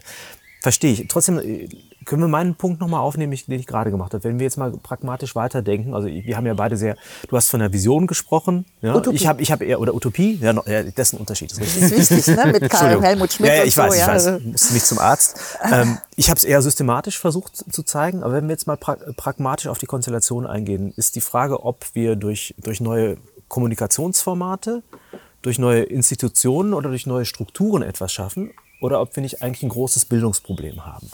Und ob wir nicht ähm, diese Frage nach der, der Kontrolle etwa durch äh, Medien, äh, Digitalisierung, Kommunikation und so weiter, einfach auch inzwischen politische Sphären haben, die eigentlich als Widersacherin dieser, dieser Konstellationen erstmal in irgendeiner Weise gezähmt sein müssen, damit das überhaupt was werden kann. Was du beschreibst, finde ich großartig, wenn sich junge Menschen treffen, um sich kennenzulernen und über, über Sachen zu. Waren die müssen gar nicht über Europa zu 18 sprechen. bis 90. in Ja, oder, oder alte. Menschen, wie auch immer. Jedenfalls, wenn sich Menschen treffen. Aber ob das dann gleichzeitig auch Orte sind, die mit einer bestimmten Impulsaufgabe zur Formulierung von Strukturen, politischen Verhältnissen beauftragt werden, da wäre ich skeptisch. Ob wir, ob wir nicht lieber jetzt zurückgehen zu dem, was, was einigermaßen funktioniert hat, und das wäre für mich der Nationalstaat. Ich, ich hätte kein Problem damit, wieder Geld zu tauschen und meinen Pass vorzuzeigen. ähm, ich könnte mir da Kooperationen vorstellen, aber ich glaube, dass die Souveränitätsgewinne und die Rückführung Auch Ähm, Euro weg? ja, ja, auf jeden Fall. Dem, solange das nicht gelöst ist durch diesen Rechtsrahmen, von dem du sprichst, halte ich den mit seinen Unwuchten Sozialrahmen? Für, Sozialrahmen, Ja. genau, halte ich den eher für verwerflich. Und ich glaube, dass wir im Moment das große Problem haben, dass wir dieses Vertrauensdefizit heilen müssen. Und das kann meines Erachtens nur passieren, wenn wir wieder eine Rückbindung äh, von unmittelbarer äh, des Souveräns und, der, und den entsprechenden Akteursgruppen haben. Das ist doch genau die Frage. Was ich bei dir noch nicht ganz klar habe, ist, ob du generell sagst, das wäre schon eine schöne Idee, wenn es denn von den Richtigen, man müsste es nur mal richtig machen. Du hast eben auch gesagt, wessen machtpolitisches Projekt ist das denn überhaupt? Wenn wir jetzt mal voraussetzen, es wird von den Guten gemacht und es wird auch zum Beispiel die, so eine europäische Währung jetzt anders aufgesetzt und es wäre vielleicht für die Zukunft möglich. Oder ist es eher so, dass es per se per Definition einfach eine Europäisierung oder eine Supranationalisierung äh, dieser Prozesse automatisch zu diesem Zentralismus führt, den wir alle nicht wollen. Das wäre meine Befürchtung. Ja, ich, ich, ich glaube nicht, also äh, aufgrund dieser, dieser, dieser Rückbindung an diese protopolitischen Prozesse wie, wie Heimaten und so weiter. Da wäre es mir kleiner lieber, weil ich eine, eine größere Machtkon Machtbegrenzung, Machtkontrolle habe. Ich habe eine stärkere Bindung von, von Sprach- und Kulturräumen an politische Entscheidungsräume. Ähm, Ich könnte mir Kooperationen vorstellen, äh, die dann Das steht auch alles in der Europäischen Republik. Ja. Das ist genau das ja, ja, letzte aber, aber Kapitel, gesagt, wo ich, ich das ich sehe das, sehe ich, das, das, Argument, Räume, das Argument für die Suprastruktur sehe ich nicht und ich sehe auch das Argument für die gemeinsame Währung nicht. Ähm, aber das ist, das ist, ja, aber und auch die Grenze. Also wo, Die Grenze- wo, wo auch ma- machst du äh, so die, die Grenze oder wo, wo ist eine Sicherheit dann, dass solche Prozesse nicht eben diese Eigendynamik bekommen und dann wirklich die, die Souveränität irgendwann vollkommen abgegeben wird? Also erstmal würde ich mal gerne von diesem Begriff Suprastruktur weg. Ja? Also was ich will, um es mal ganz platt auszusprechen, ist einen europäischen Staat. Punkt. Ja, wir haben schon ein Territorium, wir haben schon eine Währung, wir haben schon die Bürger, das sind 500 Millionen ungefähr, mi- mit plus minus Briten oder vielleicht noch ein bisschen Balkan, ja. So, diese 500 Millionen Bürger sind die politischen Subjekte einer in meinen Augen europäischen Demokratie, die funktionieren könnte, ich habe ja eine Utopie gemacht, wenn wir alle rechtsgleich wären. Wir sind in einem Zustand, und das ist das Problem, dass wir jetzt, um mal sehr unterkomplex zu sprechen, einen Zustand haben, wo die Güter in Europa rechtsgleich sind. Ja, also äh, der Feta-Käse, die Banane, der Cognac und so weiter äh, sind sozusagen europäische Güter in einem Binnenmarkt. Ja, also gleich vor dem Recht. Deswegen haben wir schon Roaminggebühren und äh, reden die ganze Zeit über Leuchtmittel oder Olivenkännchen und so weiter. Also Güter sind rechtsgleich. Ja, weil die Güter rechtsgleich waren, das waren die 80er Jahre, haben in den 90er Jahren gesagt, ein Markt, eine Währung macht ja keinen Sinn, irgendwie einen Markt zu haben und du hast einen Markt, aber da kosten die Möhren Escudo, Lira und so weiter. Haben gesagt, eine Währung. So, jetzt sage ich, so funktioniert das nicht, haben wir schon drüber gesprochen. So sind die Spannungen zu groß, sagen viele Leute. Ist eine große Debatte, also auch eine akademische Debatte, aber auch eine politikwissenschaftliche Debatte, Habermas, wie auch immer. Von März habe ich schon gesprochen. Ist ja das Luca-Argument, ja, nach dem Motto, so wie der Euro, also das alte AfD. Aus diesem Argument heraus ist ja die AfD entstanden. Das muss man nochmal klarkriegen, ja. 2012 Olaf Henkel und so weiter, die haben ja genau das gesagt, weil es diese Spannung gibt und dann muss Deutschland bezahlen, aber wir sind kein Staat, darum müssen wir den Euro wegmachen. So.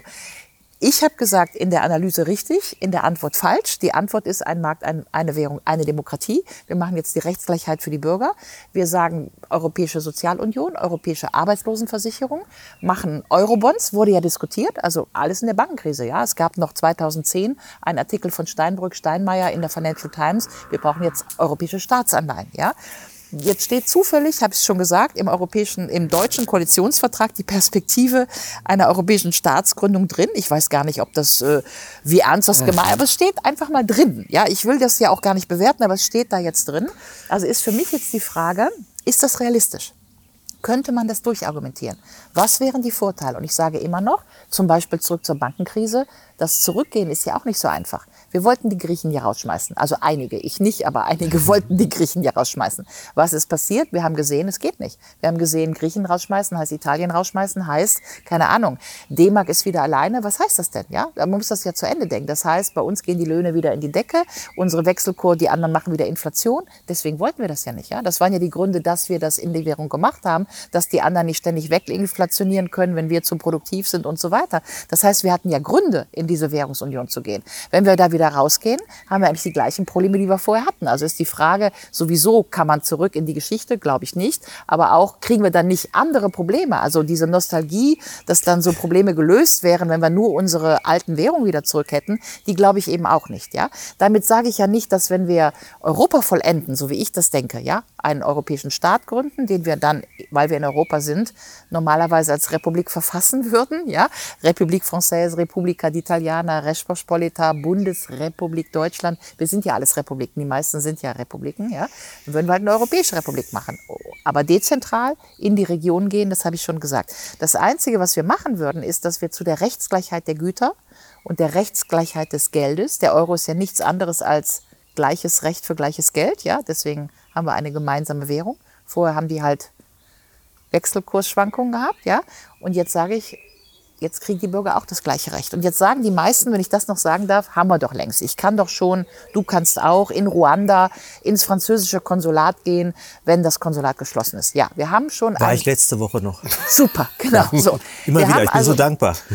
Und wir haben schon die Roaming, also wir sind in der akademischen Sprache heißt das, sind wir längst schon gemeinsame Market Citizens. Wir sind schon Marktbürger, weil wir die Roaminggebühren Was für ein Begriffsungetüm. Ja, genau, ist ein ganz schlimmes Begriffsungetüm. Weil, weil, aber, aber das ist jetzt, ein Kategorienfehler. Der Ma- Markt hat Matthias, keine Bürger. Ich, ich sag's, aber- ich sag's ja, für unsere Zuschauer. es ist ja? Also genau. ist, wenn, Ich wenn ich, das finde Ganze das- vom Markt aufrolle. Genau, Ja. ich finde das auch ganz schrecklich, Market Citizen. So, jetzt ist aber die Frage, wenn wir den Binnenmarkt trotzdem behalten wollen, weil der irgendwie schon die, sagen wir mal, ökonomische Prosperität auf diesem Kontinent sichert, natürlich ungleich verteilt, aber irgendwo schon sichert, müssen wir die Verteilung besser machen. Aber wie kommen wir von Market Citizens zu richtig Citizens? Und das ist meine thematische Frage. Ich möchte eben genau, dass wir nicht auf Market Citizenship, also auf Marktbürgerschaft stehen bleiben, sondern ich möchte eigentlich, dass wir uns als europäische Bürger das holen, was der französische Soziologe, ich bin genauso soziologisch interessiert wie du, äh, deswegen finde ich das Gespräch auch toll, danke Gunnar, aber dass wir uns das holen, was Pierre Rosan Vallon Le Sacre du Citoyen, das Heiligtum des bürgerlichen Daseins nennt. Und das Heiligtum des bürgerlichen Daseins ist Steuern, Wahlen und das Soziale. Und da müssen die Bürger gleich sein, damit sie in einer Demokratie sind. Das ist eigentlich mein utopischer Entwurf, dass ich sage, ich will eigentlich nichts anderes, als was die Güter und das Geld in Europa schon haben, nämlich Rechtsgleichheit. Das will ich jetzt auch für die Bürger. Und Ist, damit, ist es, glaube ich, angekommen. Ich, ich äh, möchte trotzdem noch mit einer Rückfrage. Gibt es denn nichts zu denken, dass da ähm, so wenig Eigeninitiative oder Begehren äh, bei den Menschen besteht, das zu vollenden? Das Sind die schlecht informiert? Weil ich, Ja. ich meine, wenn das jetzt in dem, äh, in dem Koalitionsvertrag steht, ich wusste es bis heute nicht, dass das da beschlossen würde. Es, es ist nicht mit mir diskutiert worden. Ja, ich bin äh, andere Sachen des Koalitionsvertrags auch nicht. eben, ja, aber, das, äh, aber es war auch nicht Thema des Wahlkampfs. Also mir ist, mir ist nicht, mir ist nicht Es ist entweder ein intellektuelles Projekt oder ein Politikerprojekt, Genau. aber kein Bürgerprojekt. Genau. Es, es, es, es wächst nicht, sondern es, es wird gesät, es wird, es wird gestreut. Und dann ha- habe ich da ein Legitimationsproblem. Ich glaube, wenn, wenn ich, ver- ich verstehe, wie du es meinst, und ich glaube, ich nehme dir auch die, die, die edelsten Motive ab, mit denen du das betreibst, weil es genau die Defizite des bisherigen heilen könnte. Und das ist wichtig, dass du mir, also dass, dass ich das kurz sagen kann, edle Motive oder jedenfalls Absolut. so, ne? weil Absolut. das ist nämlich sozusagen das Gegenargument, dass das dann über Klaus Schwab die Abschaffung ist und, und das, Nee, das sind- wir das und du- abräumen. du ne? unterstellst mir das ja auch nicht, dass ich jetzt hier irgendwie in überhaupt Polen nicht. einmarschieren möchte. Das ist ja das Schöne an dem Gespräch, dass wir uns nichts unterstellen. Genau. so, das ist doch das Schöne. Ja. Und trotzdem ist es ja so, dass, äh, dass ich immer so, na, es gibt ja so, so eine Tendenz der politischen Zwangsbeglückung. Dass man so sagt, so, äh, ich habe mal in der Prüfung hören müssen, Deutschland sei Einwanderungsland wider, wider Willen. Und äh, das, das Problem läge nicht daran, dass da kein politischer Wille dafür wäre, dass wir ein Einwanderungsland wären, sondern dass wir noch nicht bereit wären, die Beglückung der Einwanderung in, in Anspruch zu nehmen. Und das hat natürlich im politischen Raum äh, für mich äh, erzeugt Legitimationsprobleme, weil äh, man kann ja nicht sagen, ich weiß, was ihr eigentlich wollt. Ja. Ich sag euch das jetzt mal und ihr seid noch zu doof und wenn ihr jetzt was anderes wollt, dann seid ihr halt Populisten. Aber das will ich halt genau. Nein, ich, ich weiß, nee, aber da könntest Ja. du dir doch zu denken geben, Ja. wenn, das ist eine tolle Sache, aber die Mehrheit der Menschen möchte so nicht leben. Aber jetzt erzähle ich dir was. Also erstmal äh, gibt es in den Blasen, in denen man unterwegs sein kann, und das sind sicherlich Blasen, Mhm. ja, also in Brüssel oder so gibt es zum Beispiel Voters Without Borders oder European Citizen Initiative, also das gibt schon alles. Ja, es gibt zum Beispiel, nur um das mal zu sagen, äh, seit dem Zeitpunkt der Zukunftskonferenz, also seit zwei Jahren, gibt es 178 NGOs, kann man sagen, das sind Blasen und so weiter. sind Aber das Graswurzelbewegungen oder ist das Astroturfing? Graswurzel, Ja, weil, äh, arabische Frauen in Frankreich, irgendwelche Slow-Food-Geschichten aus Italien, wie auch immer. Jedenfalls, die Ja. sitzen, ich will es nur beschreiben. Ja. Ja. Äh, 178 NGOs, das heißt Citizens Take Over Europe, Hashtag, also CTOE, Citizens Ja. Take Over Europe, gibt es auch eine Webseite. Und jeden Mittwoch zwischen 10 und 12 machen die offene Debatten über die europäische Verfassung, die die wollen. Mhm. Ja. Also zumindest ist das ein offener Prozess von Bürgern, die mittwochs seit zwei Jahren, jeder kann mitmachen. Also jeder, der sich Mhm. da einwählen will, muss man einen Antrag stellen, dass man da irgendwie den Link zugeschickt bekommt. Ja. Aber theoretisch ist das ein offener Diskussionsprozess, äh, den ich a priori erstmal gut finde. Ne? ja, So. schön, dass sowas entsteht, aber äh, So, für wen sprechen die? Ja, Für wen? So, das ist schon mal das eine. Also wenn du sagst, gibt es da ein Begehren, würde ich sagen, ja, es gibt partiell ein Begehren, partiell. Mhm. Ja, natürlich ist das fragmentiert und und so. Aber was viel interessanter ist, ich war ähm, tatsächlich, weil ich ja mit jedem spreche, ja, weil ich tatsächlich auch diese ganzen mit Kontaktschuld, mit wem darf man nicht sprechen, Argumente einfach nicht teile, habe ich vor einem Jahr, glaube ich, einen Zoom gemacht mit einem Institut, das man wahrscheinlich als peace-nah bezeichnen könnte in Lodz. Also wir waren ja alle im Zoom im Lockdown, ja. Ähm, so, und jedenfalls waren verschiedene Repräsentanten der Peace da und äh, äh, also sogenannte Populisten und mit denen habe ich über die Europäische Republik gesprochen. Ja? Und jetzt würde man erwarten, dass das die ersten sind, die sagen, Frau Gero, Sie haben wirklich einen Schaden. Ne? Also so, ja. Was ist passiert? Äh, Ich habe übrigens den gleichen Vortrag gemacht, um es mal zu sagen, den ich vor ein Jahr zuvor bei Verdi gemacht habe. Ne? Also Verdi und die Peace. Ne? Ich mache meine Europäische Republik. So.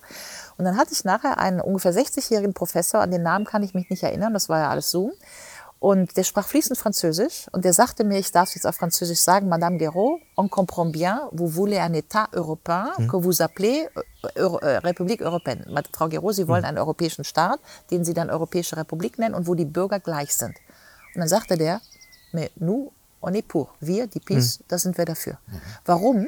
Weil wir vorher in dem Panel diskutiert hatten, die ähm, Probleme der polnischen Lastkraftwagenfahrer, die ständig irgendwie Luxusgüter von Paris nach Warschau und so weiter und die im Grunde ja in äh, sozusagen, weil wir eben keine Gleichheit haben auf bürgerlicher Seite, keine Sozialunion, keine europäischen Tarifverträge, de facto sozusagen werden ja die osteuropäischen Arbeitskräfte instrumentalisiert von der westeuropäischen Industrie. Ja, so. Insofern hatte der über dieses Argument, wenn wir die Europäische Republik bekommen, sind wir die Polen keine zweite Klasse Europäer mehr, sondern wir haben gleiche Rechte. Wir sind nicht mehr, ist ein bisschen wie DDR-Bürger und Bundesbürger. Wir sind nicht mehr zweite Klasse Bürger, hatte der einen Anknüpfungspunkt an das, was ich vorschlagen wollte. Ja? Insofern bin ich völlig entspannt. Also ich sitze auch, das möchte ich auch mal sagen, nicht hier und sage, ich will morgen meine Europäische Republik, ja, sondern ich will nur ein Diskussionsangebot machen, um aus einer meines Erachtens fatalen Diskussionskonfrontation herauszukommen, Nation oder Europa. Und ich sage, tertium non datur. Wir brauchen ein anderes Europa und nicht diese EU. Ja? Wenn wir jetzt trotzdem Anknüpfungspunkte an die gegenwärtige Krise suchen, ja? dann haben wir eine, ich glaube, in der Problemanalyse sind wir uns ja einig. Wir haben diese, eigentlich diese Entpolitisierung der Politik. Entweder haben wir sowas wie äh, autoritäre Tendenzen auch in den westlichen Demokratien. Wir haben supranationale Akteure, die eine Rolle spielen. Wir haben eine EU, die äh, ja, manchmal so ein bisschen rumgeistert, dann irgendwas macht und man macht nicht, dann, dann zentralisiert sie wieder was, dann ist sie wieder handlungsunfähig. Dann haben wir ähm, eine zerklüftete Öffentlichkeit, wir haben ein, ein Misstrauen in viele, viele Instanzen. Ähm, wie kann man jetzt denn da rauskommen in die eine oder andere Richtung? Also ich glaube, wenn wir jetzt das etablieren würden von oben herab, Äh, Gar nicht, von oben herab schon eben, gar nicht. Genau. gewaltige Katastrophe. Gewaltige Katastrophe. so. Genau. Weil es, weil es nämlich dann gleich möglicherweise doch wieder als Elitenprojekt gekapert oder missverstanden würde. Das ist der Fehler aus der Geschichte, den wir lernen müssen. Genau. Genau, sowieso. Also äh, äh, ich bin übrigens, um das mal zu sagen, ne, also ich fand auch dieser Digitalisierungspass, der jetzt verlängert wurde von der Europäischen Kommission, die Tatsache, dass die EU äh, pro europäischen Bürger achtfach Impfstoff gehortet hat und so, das, das, das fand ich alles nicht gut. Ja, ich war auch äh, äh, gegen die Grenzschließung. Ja, ich habe äh, sehr zu Beginn der Krise gesagt, Risikogebiete abriegeln, ja, Ischgl, Heinsberg und so weiter.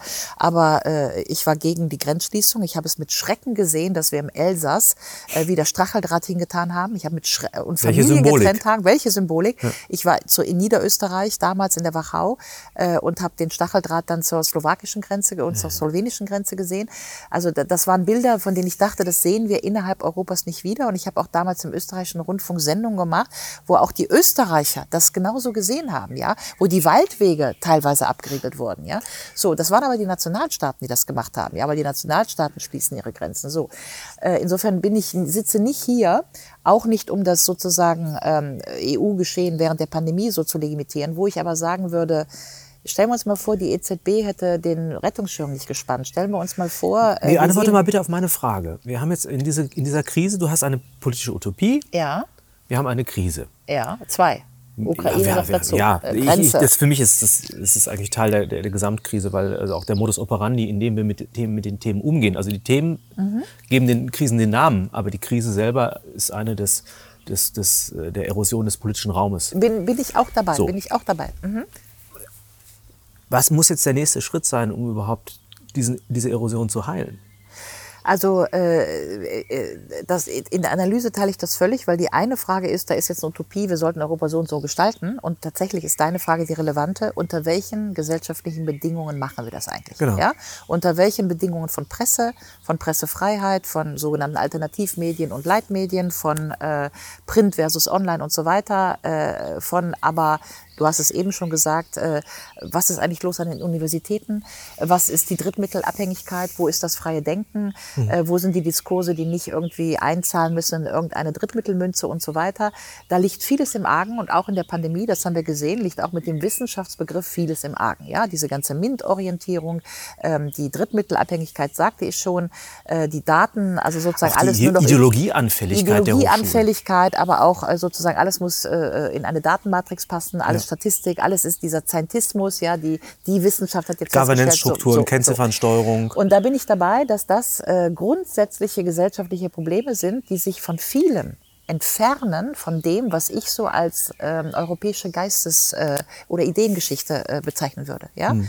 Und äh, interessanterweise habe ich gestern, als ich die gleiche Diskussion in Klagenfurt, in, in Kitz, äh, Kitzbühel, Kufstein gemacht habe, ähm, sind wir am Ende des Gespräches ähnlich wie jetzt genau da rausgekommen. Und deswegen sage ich nochmal, aber wenn es um diese Sachen geht, was haben wir denn für einen Begriff von Wissenschaft, der ohne Weisheit ja nicht auskommt? Was haben wir für einen Begriff von äh, Demokratie, der ohne die Republik nicht auskommt? Ja, weil die Republik ist ja Res Publica, Gemeinwohlorientierung. Dann sind wir bei den Anstalten des öffentlichen Rechtes. Dann sind wir nicht bei einer äh, neokapitalistischen Agenda und so weiter und so weiter. Würde ich tatsächlich sagen, dass viele dieser Tendenzen, die wir, glaube ich, beide oder alle drei beklagen, ja, Scientizismus, Wissenschaftsbild, äh, Mathematisierung, äh, MINT und so weiter, dass diese Tendenzen gerade nicht dem entsprechen, was ich als so eine sagen wir mal, europäisches Heritage, als so ein europäisches geistesgeschichtliches Erbe betrachten würde. Und wenn ich dieses europäische geistesgeschichtliche Erbe hier, La République des Lettres, ja, äh, äh, Erasmus von Rotterdam, 15. Jahrhundert, die Tatsache, dass alle Universitäten den gleichen Kanon an lateinischen Büchern hatten, ja, diese Sachen, die Tatsache, dass wir alle, und da habe ich Forschungen zugemacht, auch semantische Forschung, ja, die EU, da wissen die meisten Leute nicht, wer ist da drin und keine Ahnung, wie viele Länder, ja.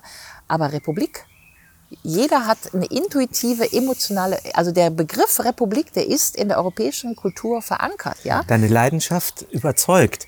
Nur wie, okay. wie kriegen wir, wir, das hin? Und da würde ich sagen, haben wir eine bessere Chance, wenn wir in kleinräumigeren äh, Gruppen oder in kleineren Bezügen das diskutieren, als wenn wir wieder entkoppeln. Also die ganzen großen Probleme, also der Bologna-Prozess sind ja alle als, als transnationale oder... Äh, Bin ich dabei. Aber, ja, aber und, und, deshalb, wie, wie, wie, wie, schaff, also wie schaffen wir es, also lass es uns beim Namen nennen, wir stehen vor einem Kulturbruch. Ja.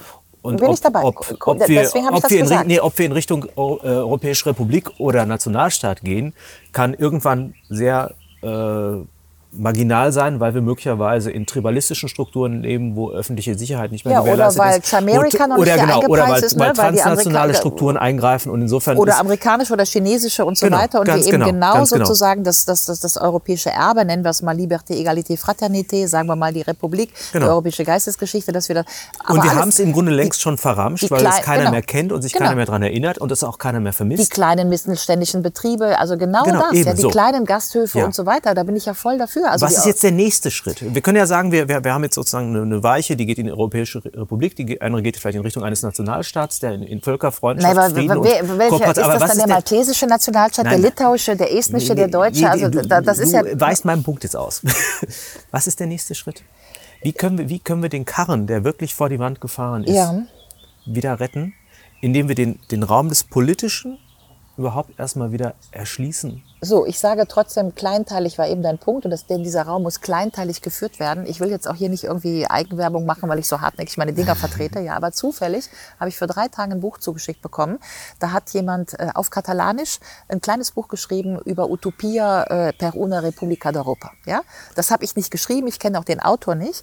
Damit will ich nur sagen, Ideen, wenn sie gut sind, die säen sich selber aus. Ja, und dann hast du nämlich irgendwo in Katalanien, kleinteilig, ja, äh, kleine, kleine europäische Sprache, jemanden sitzen, der sagt, ach, das finde ich irgendwie gut. Ich koppel das mal zurück zu mir und Katala Katalonien, was das heißt. Und so entsteht der kleinräumige, gesellschaftlich gebundene äh, äh, Diskurs. Das Also ich sind möchte Leute, die Bücher schreiben.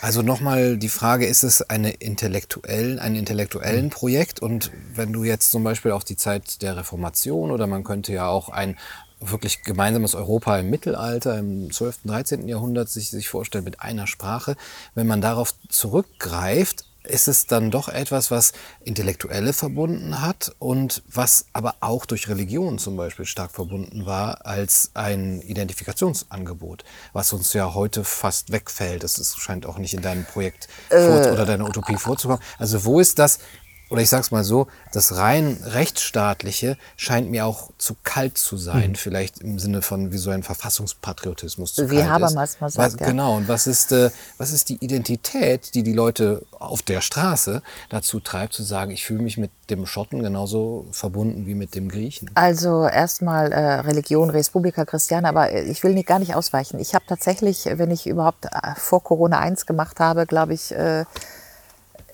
überall, wirklich überall in Europa mit Bürgern über Europa diskutiert und nicht immer nur mit denen, die Bücher lesen. Ja, ich bin auch in Lodz und mit Bauern und keine Ahnung äh, überall. Ja, Thessaloniki, Tempera. Also ich glaube, es gibt keine europäische Stadt, in der ich nicht gewesen bin. So, was ich sagen will ist, was ich überall gefühlt habe.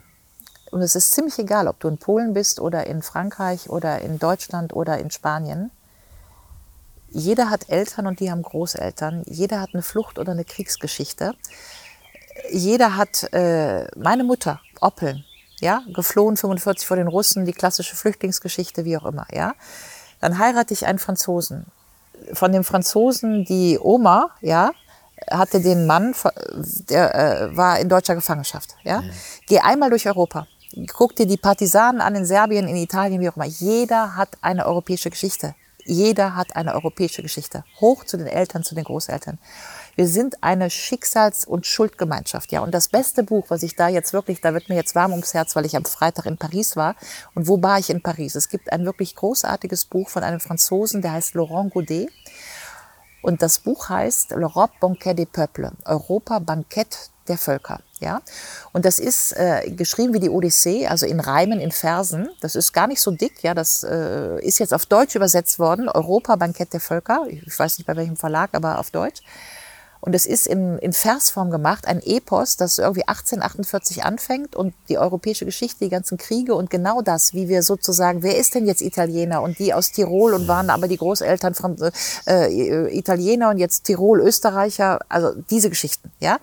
Und wenn man das einmal gesehen hat, äh, wie ist einer der Sätze, es fällt mir jetzt gar nicht ein, wir, nous partageons, äh, nous partageons l'histoire, äh, wir, wir, wir, genau, wir sind alle Bourreau et Victime gewesen, wir waren alle Schlechter und Opfer. Das ist der Satz, der mich in diesem Stück, und das glaube ich, das ist hier so auf diesem Kontinent, wir waren alle Schlechter und Opfer. Und ich glaube, das kann man in jedem Saal, auch in, vor allen Dingen in den kleinen Städten, in Polen, in Tschechien, Überall kann man das abgraben. Und ich glaube, dass es so eine intuitive Geschichte gibt, das habe ich ganz oft erlebt, dass gerade die, wenn wir jetzt mal sagen, die sogenannten einfachen Leute, ja, also die jetzt nicht irgendwie Abitur, keine Ahnung was haben, wenn ich in diesen Sälen bin, von der EU verstehen die im Zweifel zwar nichts und vielleicht sind sie sogar dagegen, aber für Europa sind sie alle. Wirklich alle. Haben wir ja. anfänglich ja auch unterschieden. Ich möchte trotzdem die Realitätsschraube nochmal eine, eine Drehung weiter reindrehen. Die Probleme, die wir in den nächsten Jahren haben werden, werden sicherlich im Hinblick auf Mobilität, Energie, äh, Lieferketten, Nahrungsmittelversorgung nicht so schön. Nicht schön werden.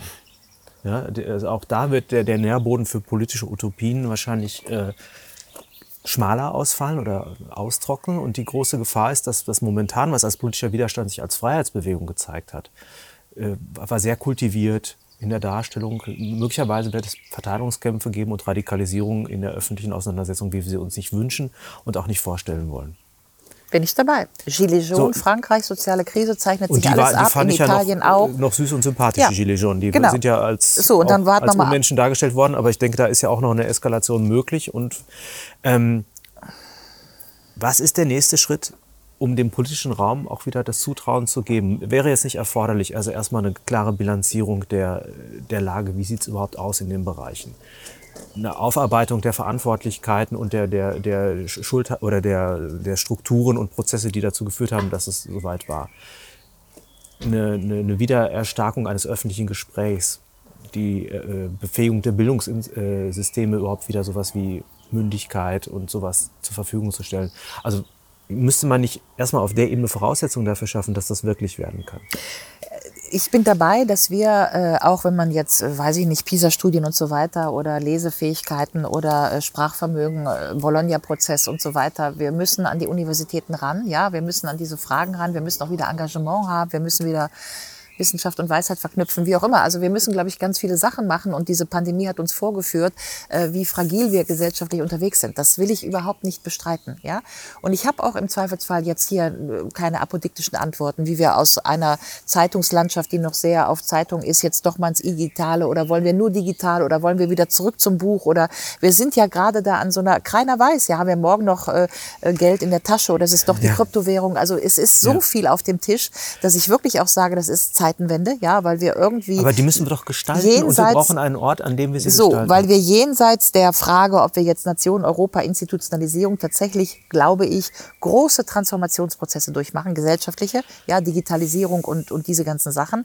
Und ich, wie sich das auflösen wird, weiß ich nicht. Aber meine, meine äh, sozusagen mein Plädoyer, ja, mhm. vielleicht weil wir jetzt auch zum Abschluss des Gesprächs kommen. Ich habe ja das Buch geschrieben, der Europäische Bürgerkrieg. Mhm. Wenn ich dich zu Ende denke, ja, dass wir jetzt nach diesen zwei Krisen oder Kriegen in eine soziale Spannungsgeschichte hier in Europa schlittern, die noch größer ist als das, was wir hatten zur Bankenkrise, weil Inflation, weil Energieknappheit, weil Kiew, weil, weil, weil, ja, dann ist die Frage, und die ist, glaube ich, real, lösen wir das wieder national mhm. oder sogar subnational mhm. gegeneinander auf. Dann haben wir die Bulgaren gegen die Deutschen, gegen die Franzosen, wie auch immer. Oder haben wir demnächst schon wieder die Elsässer gegen die Badener und so weiter, weil wir in so eine, sagen wir mal, bürgerkriegsähnliche, nicht mehr strukturierte gesellschaftlich, Gesellschaft rutschen ich will das nicht an die Wand malen, aber ähm, äh, wir, wir sprechen tatsächlich ja zu einem Zeitpunkt, wo wir noch nicht mal mehr eine nukleare Eskalation ausschließen können, ja, also tatsächlich ein Kriegsgeschehen und wir wissen, dass äh, ähm,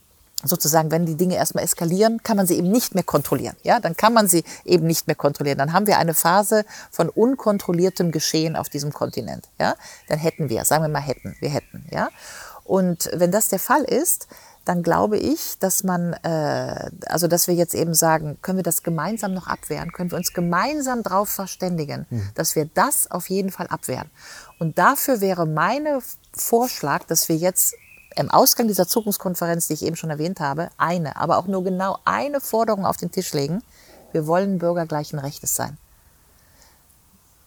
dann vermeiden wir vielleicht noch nicht, dass wir uns die Köpfe einhauen. Ja, aber man kann sich auch, wenn man Bürger Aber wir werden dann nach demselben Recht beurteilt, nachdem wir es getan haben. Wäre vielleicht schon mal ein halber Schritt. Ja, also aber versteh trotzdem ich, ist die Frage, ob wir ja. uns sozusagen noch mal in diese nationale die gegen deswegen. Ich weiß nicht, so, ob das ja? zwangsläufig dasselbe ist, national sein und gegen etwas sein. Also nein, bin ich mir nicht sicher, nein. sondern das ist eine, also ich könnte mir sogar vorstellen, dass das das Bedürfnis nach Gegeneinander entsteht ja gerade aufgrund von Konkurrenz, Migrationsdruck und so weiter. Und die Nationalismen flackern da auf, wo sie in Frage gestellt Genau. werden als kulturelle Identität. Ich will das, genau. Das nimmst du mir auch ab, Ja, dass das nicht mein. Motiv ist. Und das ist auch kein Szenario, das ich mir wünsche, Absolut. was entsteht. Aber ich sehe, es droht.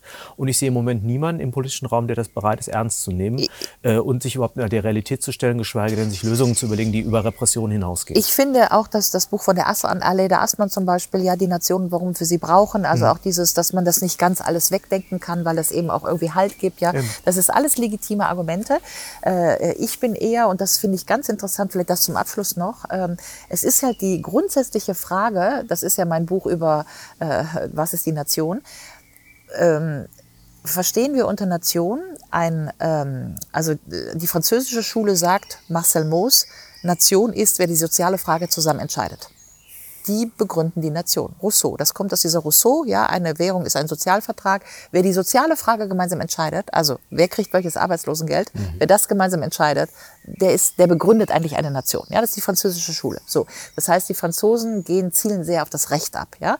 Die deutsche Schule stellt dagegen Nation, Identität, diese ganze kulturalen Geschichten, ja. Das ist eine ganz interessante Debatte. Aber wenn wir uns darauf einigen könnten, dass wir ähm, ein bisschen von dieser französischen Schule nehmen, also zumindest, das hat ja jetzt jeder gemerkt, ist das mein Ansatz, ja, dass man dann zumindestens vermeiden könnte, dass wir nochmal in so einen, und da entscheide ich auch ganz deutlich zwischen Nation und Nationalismus, ja, Nation ist nicht Nationalismus, Nation kann Halt geben und so weiter, aber was die französische Forschung sagt, wenn sie die Nation zurückkoppelt an das Soziale, ist eigentlich, und da wird es nämlich interessant, wenn eine Nation sozusagen das soziale Fabric, also das soziale Korsett eben nicht mehr halten kann, ja, weil wir zu große Einkommensunterschiede haben, weil wir die Hartz-IV-Leute vernachlässigen, weil, weil, weil, also weil das, der soziale Zusammenhalt gerade bröckelt, ja, dann kommt Nationalismus, weil der Nationalismus dann Genau. das Substitut wird für den sozialen Zusammenhang. Und so wird ja eigentlich auch aus dieser Annahme heraus äh, ein Argument für diese französische Denkart, die eben sagt, Nation ist, wer das Soziale zusammen entscheidet. Und dann kann ich nur sagen, vielleicht machen wir das nicht auf Europa und das ist noch zu früh und die Leute gehen nicht mit. Aber dann müsste man wenigstens sicherstellen, dass das im nationalen Kontext noch passiert. Und wir sehen ja gerade in Europa, dass es nicht passiert. Die Gilets jaunes passieren ja in Frankreich, weil die soziale Frage in Frankreich massiv ein Problem ist. Ja, Gilets jaunes ist soziale Frage statt Land. Wir sehen das in Deutschland nicht ganz so, weil wir sind natürlich ein bisschen reicher, besser, schöner, größer und so. Ja, aber natürlich haben wir auch hier soziale Spannungen und ist natürlich der soziale Riss, der durch die Gesellschaft geht, der auch bei Corona durch die Gesellschaft gegangen ist, äh, nicht mehr ähm, äh, sozusagen äh, wegzutäuschen. Ja, was ich damit sagen will ist, äh, auch bei uns ist ja der Nationalismus, AfD, äh, FPÖ, Marine Le Pen und so weiter äh, wie Walter Benjamin sagen würde, im Populismus kommt das Volk zu seinem Ausdruck, bei weitem nicht zu seinem Recht. Das heißt, bei, auch bei uns ist die Verschiebung, dass ein soziales Ressentiment zu Nationalismus wird, ja, äh, ist, ist ja überall in Europa sichtbar. Und jetzt ist die Frage, geben wir darauf jetzt wieder individuelle nationale Antworten. Das heißt, die Franzosen fixen die Gilets jaunes und wir fixen den deutschen Osten und die Italiener den italienischen Oh. Süden und so weiter. Finde ich einen interessanten Ansatz, eigentlich jetzt politische Artikulation als fixbedürftiges Problem zu formulieren. Das, man könnte es ja auch als Willensbekundungen eines Citoyens betrachten. Ja. Und dann darauf zu antworten. Auf Um diese darauf zu antworten, ja. Aber das wäre ja auch mal, ich will ja auch darauf antworten. Ich will ja, ich, ich ne? weiß, ich, ich, ich, Ich, sehe, ich sehe da auch wirklich eine große Gemeinsamkeit, wenn man das vielleicht abschließend auch so festhalten kann. Also wenn ihr da mit einverstanden äh, seid. Natürlich ist derjenige, der den Nationalstaat äh, verteidigt, macht sich äh, zu Recht auch äh, eben Gedanken darum, wie er eben diese Vorwürfe, er sei Nationalist oder Chau- Chauvinist bis hin zu Imperialist, ähm, wie er das von sich äh, weisen kann, indem er vielleicht sagt, ähm, es ist nicht automatisch Nationalstaat gleich Nationalismus. Nein.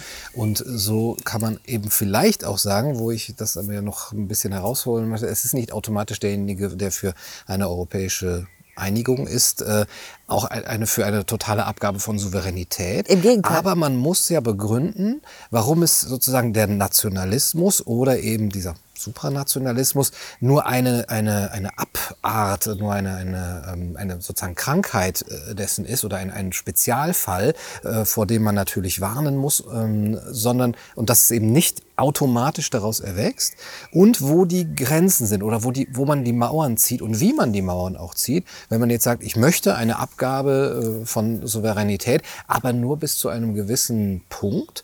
Und da möchte ich die letzte Frage stellen, warum bei Europa halt machen? Also, äh, äh, Also interessant, in, für- interessante Frage. Also erstmal ist sozusagen die Frage, der, ich mache jetzt gerade, ist mein nächstes Forschungsprojekt, ja, äh, äh, Souveränität Européenne. Mache ich jetzt einen Workshop, ja, über anderthalb Jahre. Das ist die Frage, Mhm. die Suche nach der europäischen Souveränität. Wie könnte es funktionieren? Wo finden wir sie? Wie artikulieren wir sie und so weiter? Mhm. Also insofern, du triffst wirklich ins Schwarze. Wenn man das so ausbuchstabieren möchte in diese Richtung, in die ich da laufe oder laufen will, muss die Frage geklärt sein, was ist das? Ja, und dann geht es nämlich nicht, und das ist mir wichtig, um irgendwie ominöse supranationale Strukturen, die keiner durchschaut und wo irgendwelche äh, Kräfte da irgendwas werkeln, sondern dann geht es tatsächlich darum, dass wir Souveränität, also die Frage, wer entscheidet und wie entscheiden die Bürger, dass wir diese Frage richtig artikulieren. Ja, so, das ist schon mal das Erste. Und diese, das ist, glaube ich, wirklich richtig Forschungsbaustelle. Da denken gerade viele Leute drüber nach. Ja. Das Zweite ist eine Frage, warum dann in Europa aufhören? Ja, die Frage ist tatsächlich total relevant, wieder ins Schwarze getroffen. Ja. Und es ist tatsächlich, äh, ich muss nochmal zurück, aber das letzte Kapitel von meinem Buch in die politische Utopie. Ja, weil ich da natürlich sage, wir bauen jetzt erstmal die Europäische Republik. Ja, das war die Utopie von 2016. Aber am Ende sage ich, ja, wir können ja nicht in Europa Halt machen. Wir wollen ja nicht Europa wiederum sozusagen gegen die Chinesen oder gegen die USA oder wie auch immer gegen, gegen, gegen machen, sondern natürlich brauchen wir am Ende die Weltrepublik, ja, also eine globale Republik. Müssen wir darüber nachdenken, wie machen wir die UNO anders? Dann muss natürlich auch die UNO äh, die Bürger vertreten und nicht die Nationalstaaten. Also das sind ja auch interessant, gibt's auch, ja, das heißt Global Cosmopolitism, gibt's interessante Denkansätze, dass man sagt, anstatt dass wir irgendwie die Seychellen und China in der UNO haben, haben wir halt äh, was auch immer, äh, Tokio, äh, Kairo und, und New York und, und die Bürger repräsentiert. Also das äh, 2050, 2080, äh, 2100 sieht das vielleicht auch mal anders aus, ja. Ich glaube, es ist ein Denkprozess, keiner weiß das, aber in der Tat machen wir nicht bei Europa halt, ja. Ich finde es übrigens auch ganz interessant, als ich damals dieses Buch geschrieben habe, hatte ich einen riesen Fanclub bei den Leuten, die so Star Wars Fans sind, ne? Weil wenn Obi-Wan Orbi da am Ende so auftritt mit diesem R2D2, dann reden die ja immer über the Global Republic. Ja, also eigentlich ist es interessant, dass sogar in so einer Star Wars Utopie, was ist da im Weltall noch übrig, ja, ist the Republic. Ja, und insofern ist dann auch mit der Erde nicht Schluss. Ja, nachher müssen wir dann alle, was auch immer, also ich, wie auch Wir immer. müssen aufpassen, dass es nicht das Imperium wird. Nein, Eben, aber, aber eben. äh, äh, ich- The Empire Strikes Back, aber äh, das Juwel der Gestaltung, darauf ist jetzt mein letzter Satz, der von Matthias wird kommen. Die Republik als Begriff, Res Publica, ist das geistesgeschichtliche Erbe Europas. Und da ist irgendwas dran. Und wie wir das ausbuchstabieren und wie hoch es in den Weltraum geht, das sind alles Fragen, können wir drüber reden. Aber äh, der Begriff, der Begriff ist wichtig. Mir ist der Begriff wichtig für die, für die Gestaltung eines Gemeinwesens. Und, das, und, und der Begriff ist so gehaltvoll, dass viele von den Dingen, die Gunnar moniert, zu Recht, ja, die gesellschaftlichen Missstände, soziale Spannungen, Bildungssystem, wie auch immer, wenn man sich anguckt, die Republikanismusforschung und was da alles gemeint ist, ist immer der mündige Bürger gemeint, immer der, der informiert ist, immer der, der mitreden kann, immer der, der Teilhabe hat und so weiter und so fort. Also der Begriff ist für mich tatsächlich so ein kleines Juwel und deswegen verkleide ich ihn so hartnäckig und habe mich gefreut, dass ich das hier auch tun durfte. Ich mich auch. Du hast mich auch gewonnen für den Begriff der Republik. Aber ich möchte ihn zurückholen aus dem Himmel auf die Erde und möchte ihn rückbinden an etwas, was äh, einen kleineren Rahmen beansprucht. Weil ich glaube, dass das Bürgersein ist eine bestimmte äh, Artikulationsform des Menschseins, nämlich des rationalen, personalen Typus, der durch Freiheit, Vernunft und Mündigkeit bestimmt ist. Aber es gibt eben auch den Menschen, der eingebettet ist. Es ist der Mensch, der aus Beziehungen entstammt, der in Heimaten lebt, der, der Kult, aus Kulturen Absolut. stammt, der, äh, der nicht austauschbar ist, der nicht so mobil ist wie das Geld, der, der sprachgebunden bleibt, der eine Regionalität hat, der Resonanzen braucht zu, zu sehr kleinfältigen Lösungen. Und wenn das meines Erachtens, wenn das so sehr auseinanderreißt, dann ist es so eine, so was wie eine synthetische Republik von, von Genau. Kopfbürgern, die du global sicherlich alle verschalten kannst, die du aber nicht rückbinden kannst an eine gemeinsame Agora. bin Denn der, der Begriff der Republik bedeutet ja letztendlich auch, dass es ein, ein öffentliches gibt, aus dem heraus diese ganzen Dinge geschehen. Ja? Und dieses Öffentliche, das ist lokalisiert, das ist situiert, das ist historisch eingebunden und es ist inkompatibel und inkommensurabel möglicherweise zu anderen Öffentlichkeiten. Und deshalb glaube ich, ist die Globalisierung der Öffentlichkeit ihre Aufhebung. Und deshalb glaube ich nicht, dass es so etwas wie eine globale Republik geben kann, sondern dass wir eher in diese, in diese, in diese Rückversetzung in, in Kontexte denken müssen, ohne dabei aber das Problem der, der, der, der Völkerverständigung, der Friedenssicherung und der, auch der, der globalen Kooperation aus den Augen zu verlieren. Also ich glaube tatsächlich, dass man über irgendwie eine Form der globalen Vernetzung sprechen muss, die, der, die nicht die Globalisierung ist, die wir heute haben. Ne? Also nicht diese Aufzinsungsgeschichten. Das machen wir beim nächsten Mal. Machen wir beim nächsten Mal, ja. Aber immerhin. Ich glaube, äh, beide Seiten sind wirklich sehr, sehr deutlich geworden, aber auch äh, ganz starke Gemeinsamkeiten, was mir selber nicht so klar war, dass man sich da doch bei einigen schon treffen kann. Und die anderen Themen müssen wir dann halt beim nächsten Mal mhm. diskutieren.